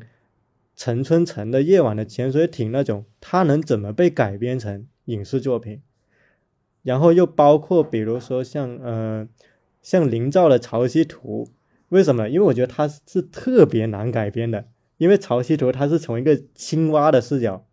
他来展开故事。那你说如果变成一个电影，它怎么变呢？那陈春成的作品里面，他的幻想的元素那么重。他怎么还原出这个余韵呢？其实我觉得这个反而特别考验影影视改编者。对，那我暂时可能回答这样，然后看牧民怎么补充。哦，我觉得，我觉得刚才宗成的呃，差不多体会也差不多就是我的体会，就是呃，班宇的话，我是觉得他的他，因为他好像本来是在瓦摇滚乐的乐评杂志做专业乐评人，或者说他就呃，因为我我应该是认识他他们那个原来的杂志的一个编辑。嗯，所以他小说里的音乐性，包括他对语言的使用，包括我觉得他现在，嗯，尤其是缓步这一本，因为我还没有看到原书，我只是看到中间几篇，就是他会更多的去雕琢的语言，然后，嗯，可能会更就是更像一个诗化的小说，或者说是更像一个音乐化的这样的一个表述。他可能语言的层面会比故事，就像我们刚才讲这些严密的逻辑的这些 结构方面，可能会。呃，更更更重视一些，所以我还我觉得他的小说可能是比较难改的，可能逍遥游和冬泳还好一点，但是就是像他最近写的这些，我觉得是可能是比较难改的，因为嗯，可能就需要编剧去发发挥比较多呃关于叙事本身的东西，因为它语言的音乐性，我觉得是很难直接传递到影像之中的。呃，正直的话，我是呃看过生吞和先正啊。我个人其实更喜欢生吞一些，因为我觉得生吞是一个就完成度很高的类型作品，呃，但是，嗯，它，嗯，然后就它比较像白夜行嘛，但是它又又是一个做的很很很做了很好的本地化，然后对时代生活的什么的就展现的都比较深，嗯，先正就我可能没有那么大感觉，因为因为我觉得就他他处理的问题其实是比较常见或者说是现在的当代文学里容易处理的问题，然后他也没有使用太多。来自于别的类型的新的方法啊，这个是我的一个感受。当然，我可能有一些偏见，呃，所以我这三个人里，我是更喜欢双雪涛老师一些的。呃，然后提到改编这件事，我觉得我其实还蛮期待看到更多的改编的，因为我觉得就在国内吧，至少我们现在可能也就是网文这边改改编有一个非常成体系的这样的一个系统，就比如晋江啊，或者说是呃起点上的网文，呃，有一个非常。呃，工业化或者说流水线式的这样的改变，对 I 对 IP 怎么操作、怎么评价，然后怎么把它变成呃，比如说古装剧啊，或者说是这些呃流行一些的剧集。但是对于像呃双雪涛或者班宇他们这样的长篇、短篇小说，呃，短这这些大大部分都是短篇和中篇小说哈，呃，还没有一个非常体系化的改变啊，这个而且。但是我我已经看到一些探索，像是迷雾剧场的话，我觉得是非常好的，是呃一个一一个一一一一个平台吧。就迷雾剧场，我因为听过之前他们的制片人和应该是双雪涛和万马才旦和戴莹，就是迷雾剧场的迷雾剧场的负责人，他们做的一个对谈，应该是去年做的，可能大家还能搜到。就提到了迷雾剧场，它的对标是精品美剧，然后他想在。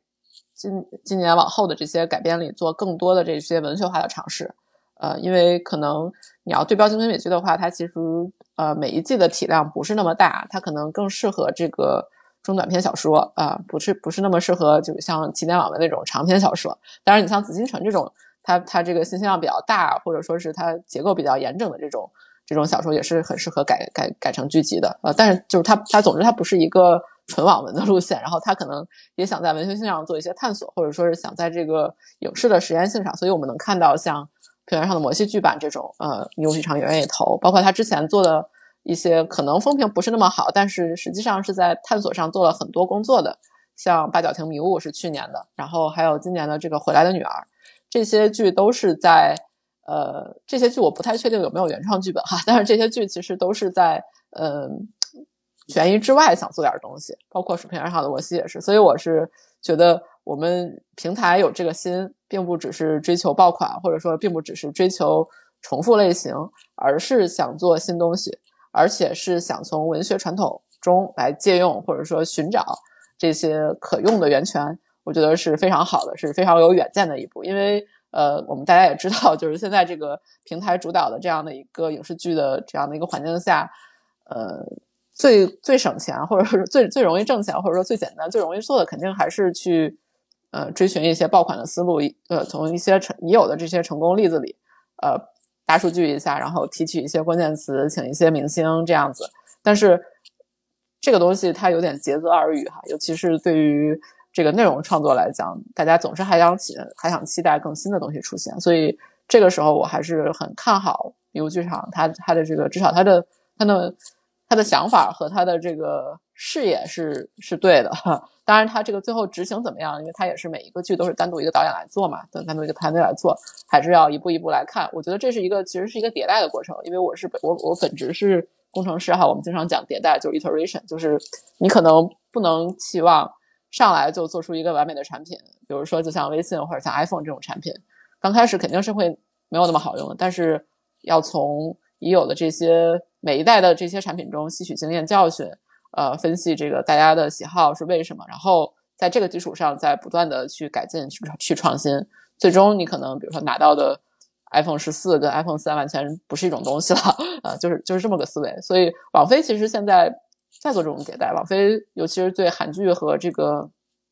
呃，像像日剧那些方向，啊，包括美剧，呃，他们是做了非常多的，就呃，这些不不同的这种实验来改变的。他可能同是悬疑，可能一一个一个一一个这个 track 做了可能几十部剧来来来来看，呃，来来看到底是哪哪个剧可能是最火的，然后从中总结一些规律。然后去指导创作也好，或者说是去给创作提供一些新的想法。我觉得国内的话，可能爱奇艺，呃，或者说其他几家，或者说像乃至像 B 站做动画，都其实都是有这个实力来做的。因为我们的这个，不管说是文学的传统也好，还是文化本身的这个更厚厚重的传统也好，都是支持我们去做这件事的。只是需要创作者和平台去不断的努力吧。然后也希望观众能够以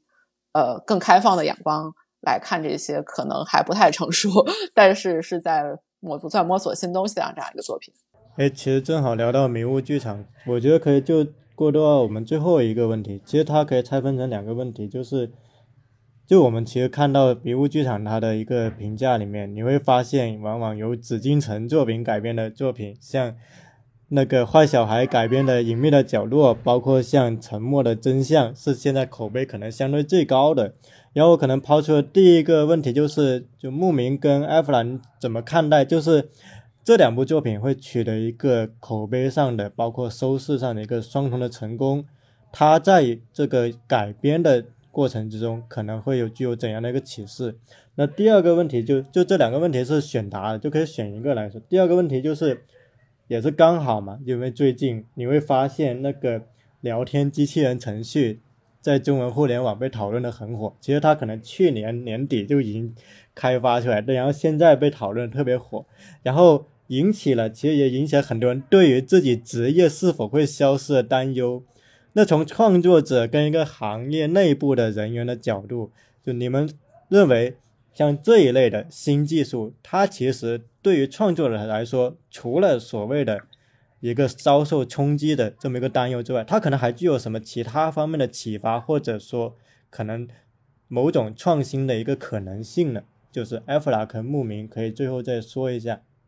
讲到 AI 的这个吧，我前几天我正好就是我让他说你帮我写一个科幻故事，然后他就立即写了一个，然后我再让他再写，他就给了好几个，他都是从这个大量的已有的这些作品当中，然后很快就是给了你，呃，他给了我一个非常短的，但是非常完整的这种呃科幻故事，然后还给了我一个三幕式的这样的一个电影的一个大纲，然后呢。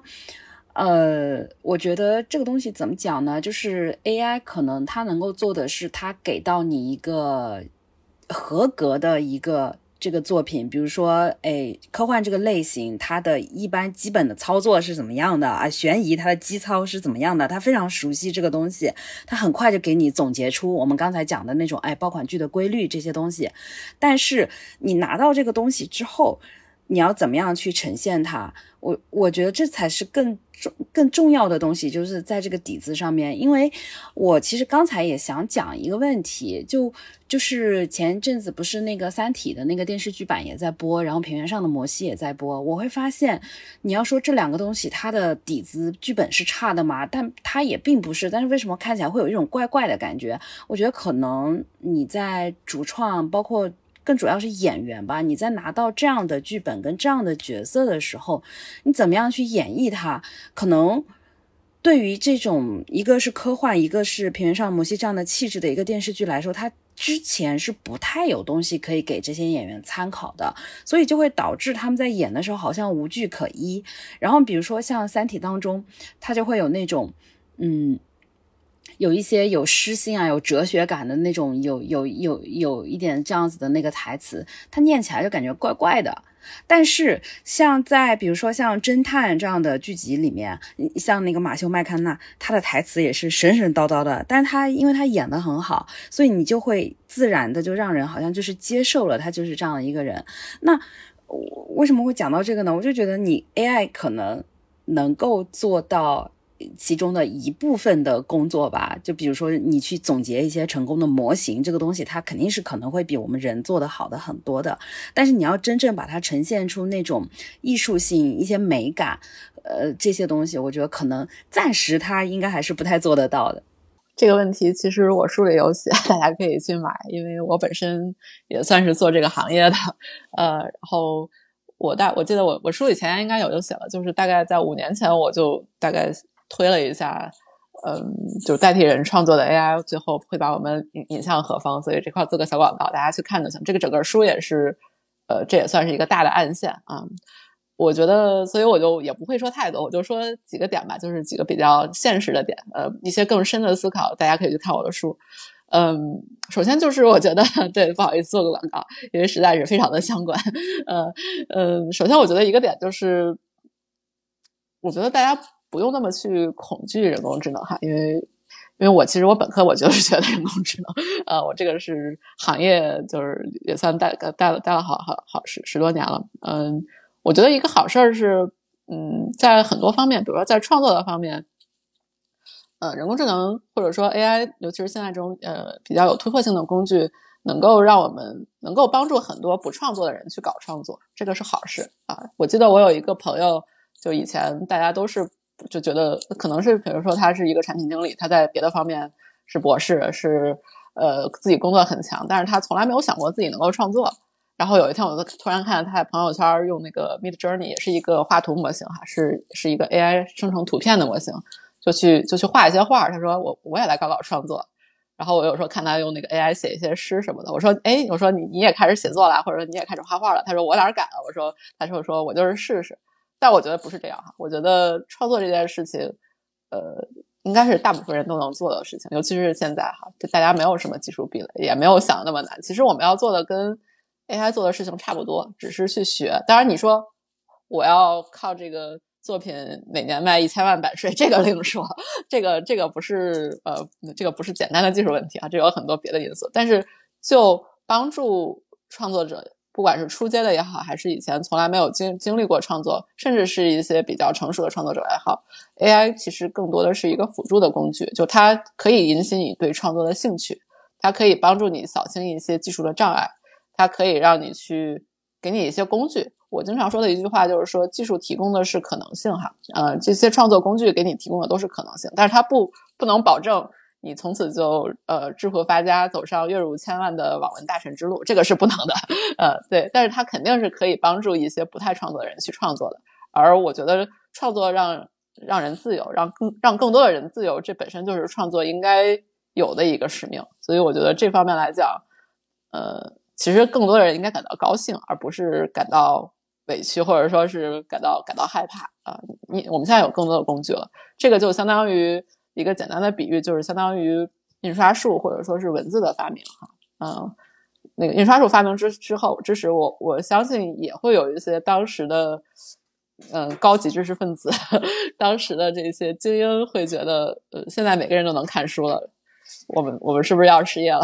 会可能会有一些这样的问题。呃，对，就是我们这些写书的人会不会遭受到冲击？但后来发现不是哈。呃，这个抄书这件事本身可能成为历史，但是书法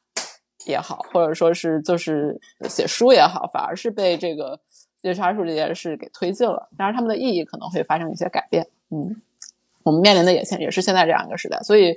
呃，我觉得大家如果恐惧技术的话，人类刚发明文字的时候，你就应该恐惧了。你不用等到 AI 的时候再再恐惧技术。这个技术跟人一直是相生相伴的哈。这个是呃，大家可以把视线放得更远一点来看这件事情。呃，第二点就是说，嗯，现在这些，比如说，能不能给我们一个比较具体的问题啊？就是说，比如 ChatGPT，它现在能不能给我们一个好故事？嗯，我我也有试用这个，然后我对它的模型有一些了解，包括然后我我自己也是创作者，然后我觉得一个其实一个很好的问题就是大家可以现在其实它其实是给我们了一个基准，嗯，就是一个关于什么是一个完整的故事，或者说一个一个 OK 的故事的这样一个基础，呃，它其实是定义帮我们在定义创新这一个层面上，它它是给我们帮助的，就是如果很多东西就是拼凑。可以一种非常快速的方式拼凑出来的话，我觉得大家很快就会意识到的。这个人人人适应技术的呃速度是非常快的。就我们现在就是观众都已经很不容易满足了。你你拍一些这种老套的剧，像之前我记得章子怡拍了一个什么古装戏《上阳记》吧，还是什么，他用的套路，那个那个戏本身是有大制作，但是。他的套路可能是十年前或者五年前的玛丽苏，这个一下就被观众看出来了，然后就觉得不行，你这个是什么？都现在就现在网文都迭代这么快，你竟然还用这种东西来糊弄我们，然后就就扑街了嘛。然后我觉得 AI 其实它其实是刚帮我们定义什么是新东西的，就是说你这个东西是不是一个真的创新，是不是一个快速模仿的对象？包括像刚刚才阿弗拉说，他觉得你可能觉得呃现在 ChatGPT 能够给你一个科幻故事，但是比如说我写了比较多的科幻故事。我我我也看过很多，就是不管是成熟作者还是不成熟作者写的，就是你这个东西是不是新的，很容易就看出来了。尤其是对于就是看的东西比较多，尤其是比如说我们要把这东西转换成影视这种比较大的投资，呃，这种比较大的投资进去的话，一定是会有一个评判标准的出现的，嗯，对吧？呃，像 AI 的话，现在围棋是 大家都会看着 AI 来学棋哈，呃，至少一些。当然，人还现在下不过 AI，但是说是一些常见的东西，你你应该有一个标准的定式的存在。我觉得写作也是这样，就很多时我们可能会重新定义什么是好作品，什么是创新，什么是陈词滥调。这个事儿，我觉得对于真正有创新能力的作者是好事儿啊，是好事儿。因为毕竟现在可能是一种呃泥泥沙俱下，或者说是这个呃市场上的东西良良莠不齐的这样一个状态。但是有如果有一个这个非就没有什么偏向性的标准，或者说是一个 AI 的标准出来之后，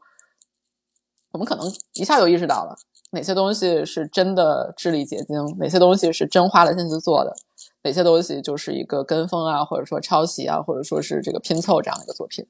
呃，对于创新程度要求越高的学科或者说是领域，我觉得这个效应是会越明显的。所以。我觉得大家不应该有被替代的这种恐惧，而是应该有危机感。就是现在我们可能不能再那么糊弄事儿了，我们要提高自己的这个文艺创作水平啊。然后，对于比如说影视采购方来讲，可能你可能需会需要花更多的时间去，呃，比如说研究哪些版权值得买，哪些版权不值得买，去更多的去从底层原理，而不是从比如说点击数这种东西上。去理解一个文艺作品，或者说是理解一个待待待处理的 IP 吧，大概是这样的一个意思。但我我我觉得这都是好事儿，就是没有竞争，我们也不会进步，对吧？AI 也不会进步。所以说，呃，我觉得这给我们这一代创作者留下的东西，就其实我我我我过两天会发一个书的宣传视频，我也讲到这件事。就我觉得我们这代人是有一些责任在身上的，就。这个责任不是说是拯拯救小说啊，或者说是 拯救中国科幻这种东西，而是，呃，我们这代人可能是最后一代人类的创作独立创作者了。我们要给 AI 也好，或者说我们后世的创作者也好，留一些遗产的，不要太拉胯，不要到我们这儿这个前辈大师的东西就传不下来，然后我们我们都有一些糊弄事儿的东西上去，这这个这个对不起我们，也对不起 AI。我们我们这一代人还是应该把这个该处理的问题。好好处理新问题，好好处理。然后，呃技法上也好，或者说是整整体的呈现上也好，或者说是等思考的深度上也好，呃，我觉得在作品里都都应该是有所要求的，否则，呃，我真的会觉得我们是对不起这个时代的。当然，这个文献文献这件事儿，每个人和每个人的想法都很不一样，这只是我的想法。就我作为一个边缘的从业者，然后也是一个新作者，一个比较年轻的作者来讲。我觉得这些都是非常值得我们思考，然后也会帮助我们把我们的这个创作的领疆域推得更远啊！当然，到往再往后是，如果真的有好作品是人写的还是 AI 写的，我个人其实没有那么大的觉得意见。我觉得如果 AI 能写好的作品，为啥不写呢？现在很多人写的也不行嘛，对吧？所以我觉得，呃，还是以以以文为重啊。那个一代宗师里有一句话就是说，这个传灯嘛，我觉得文就是这个灯，对吧？嗯，那你这有灯就有人，你你这个有好的作品，你自然能够聚集起你的读者，或者说你的传承者。但是这个这个灯到底是人写的还是 AI 写的，我觉得其实对我来讲没有那么重要。嗯，就是希望大家能够做好自己该做的就可以了。我觉得你这个其实已经很适合当结尾。其实我在听这段论述的时候，我觉得其实无论我们讨论平原上的摩西，还是最后讨论 AI 这个，它的关键词都是学习。就是这个 AI 其实提供的这种危机感，是倒逼无论是创作者还是其他行业的人都不得不重新去学习，而不是停留在一些陈规套路里面。那么，我觉得可能因为它确实，它还是一个很。就是一个正在发展的事物，无论现在对它下怎样的一个定义，然后去认为它可能对行业产生怎样的一个影响，都可能为时过早。但可能回到自身来说，可能就像牧民说的，就是它会让我们有一种危机感，而这种危机感会驱使我们仍旧要不断的学习，然后不断的去推陈出新，去创作出那种真正的，至少在短时间内。无法被 AI 所取代的一个东西。那其实播客录制到现在，我觉得也非常感谢牧民跟艾弗兰能够在这一期跟我们非常细致的聊这些关于创作的观念。其实这些观念、这些技法，最后关乎的是一个写作者的心性，他的信念。就像我们在谈到平原上的摩西的时候，里面的一个关键词就是你的信，你的信与诚，你对于这个作品。所投入的东西，最后可能就决定了你的作品能抵达多远，能够传递到多少读者的内心。那我们这一期播客到这一次可能也就圆满的结束了。那最后还是感谢牧民跟艾弗拉以及所有听众朋友们。那如果想要支持创作者作品的朋友，也欢迎去购买牧民的新书，叫做《玩转环》，是在单独出品。然后以及比如说像双雪涛他的一个创作论，我记得是不是叫什么白色绵羊和黑色绵羊来着？然后白色绵羊里的黑色绵羊。对，白色绵羊里的黑色绵羊。对，然后等到以后有机会的时候，我们可以可能再深入的探讨其中的作品。那我们这一期到这里就圆满结束了，就谢谢大家。谢谢谢谢。好，拜拜。我枪吧，我又没说用不上那玩意儿。莫非有人给你机会，让你感到？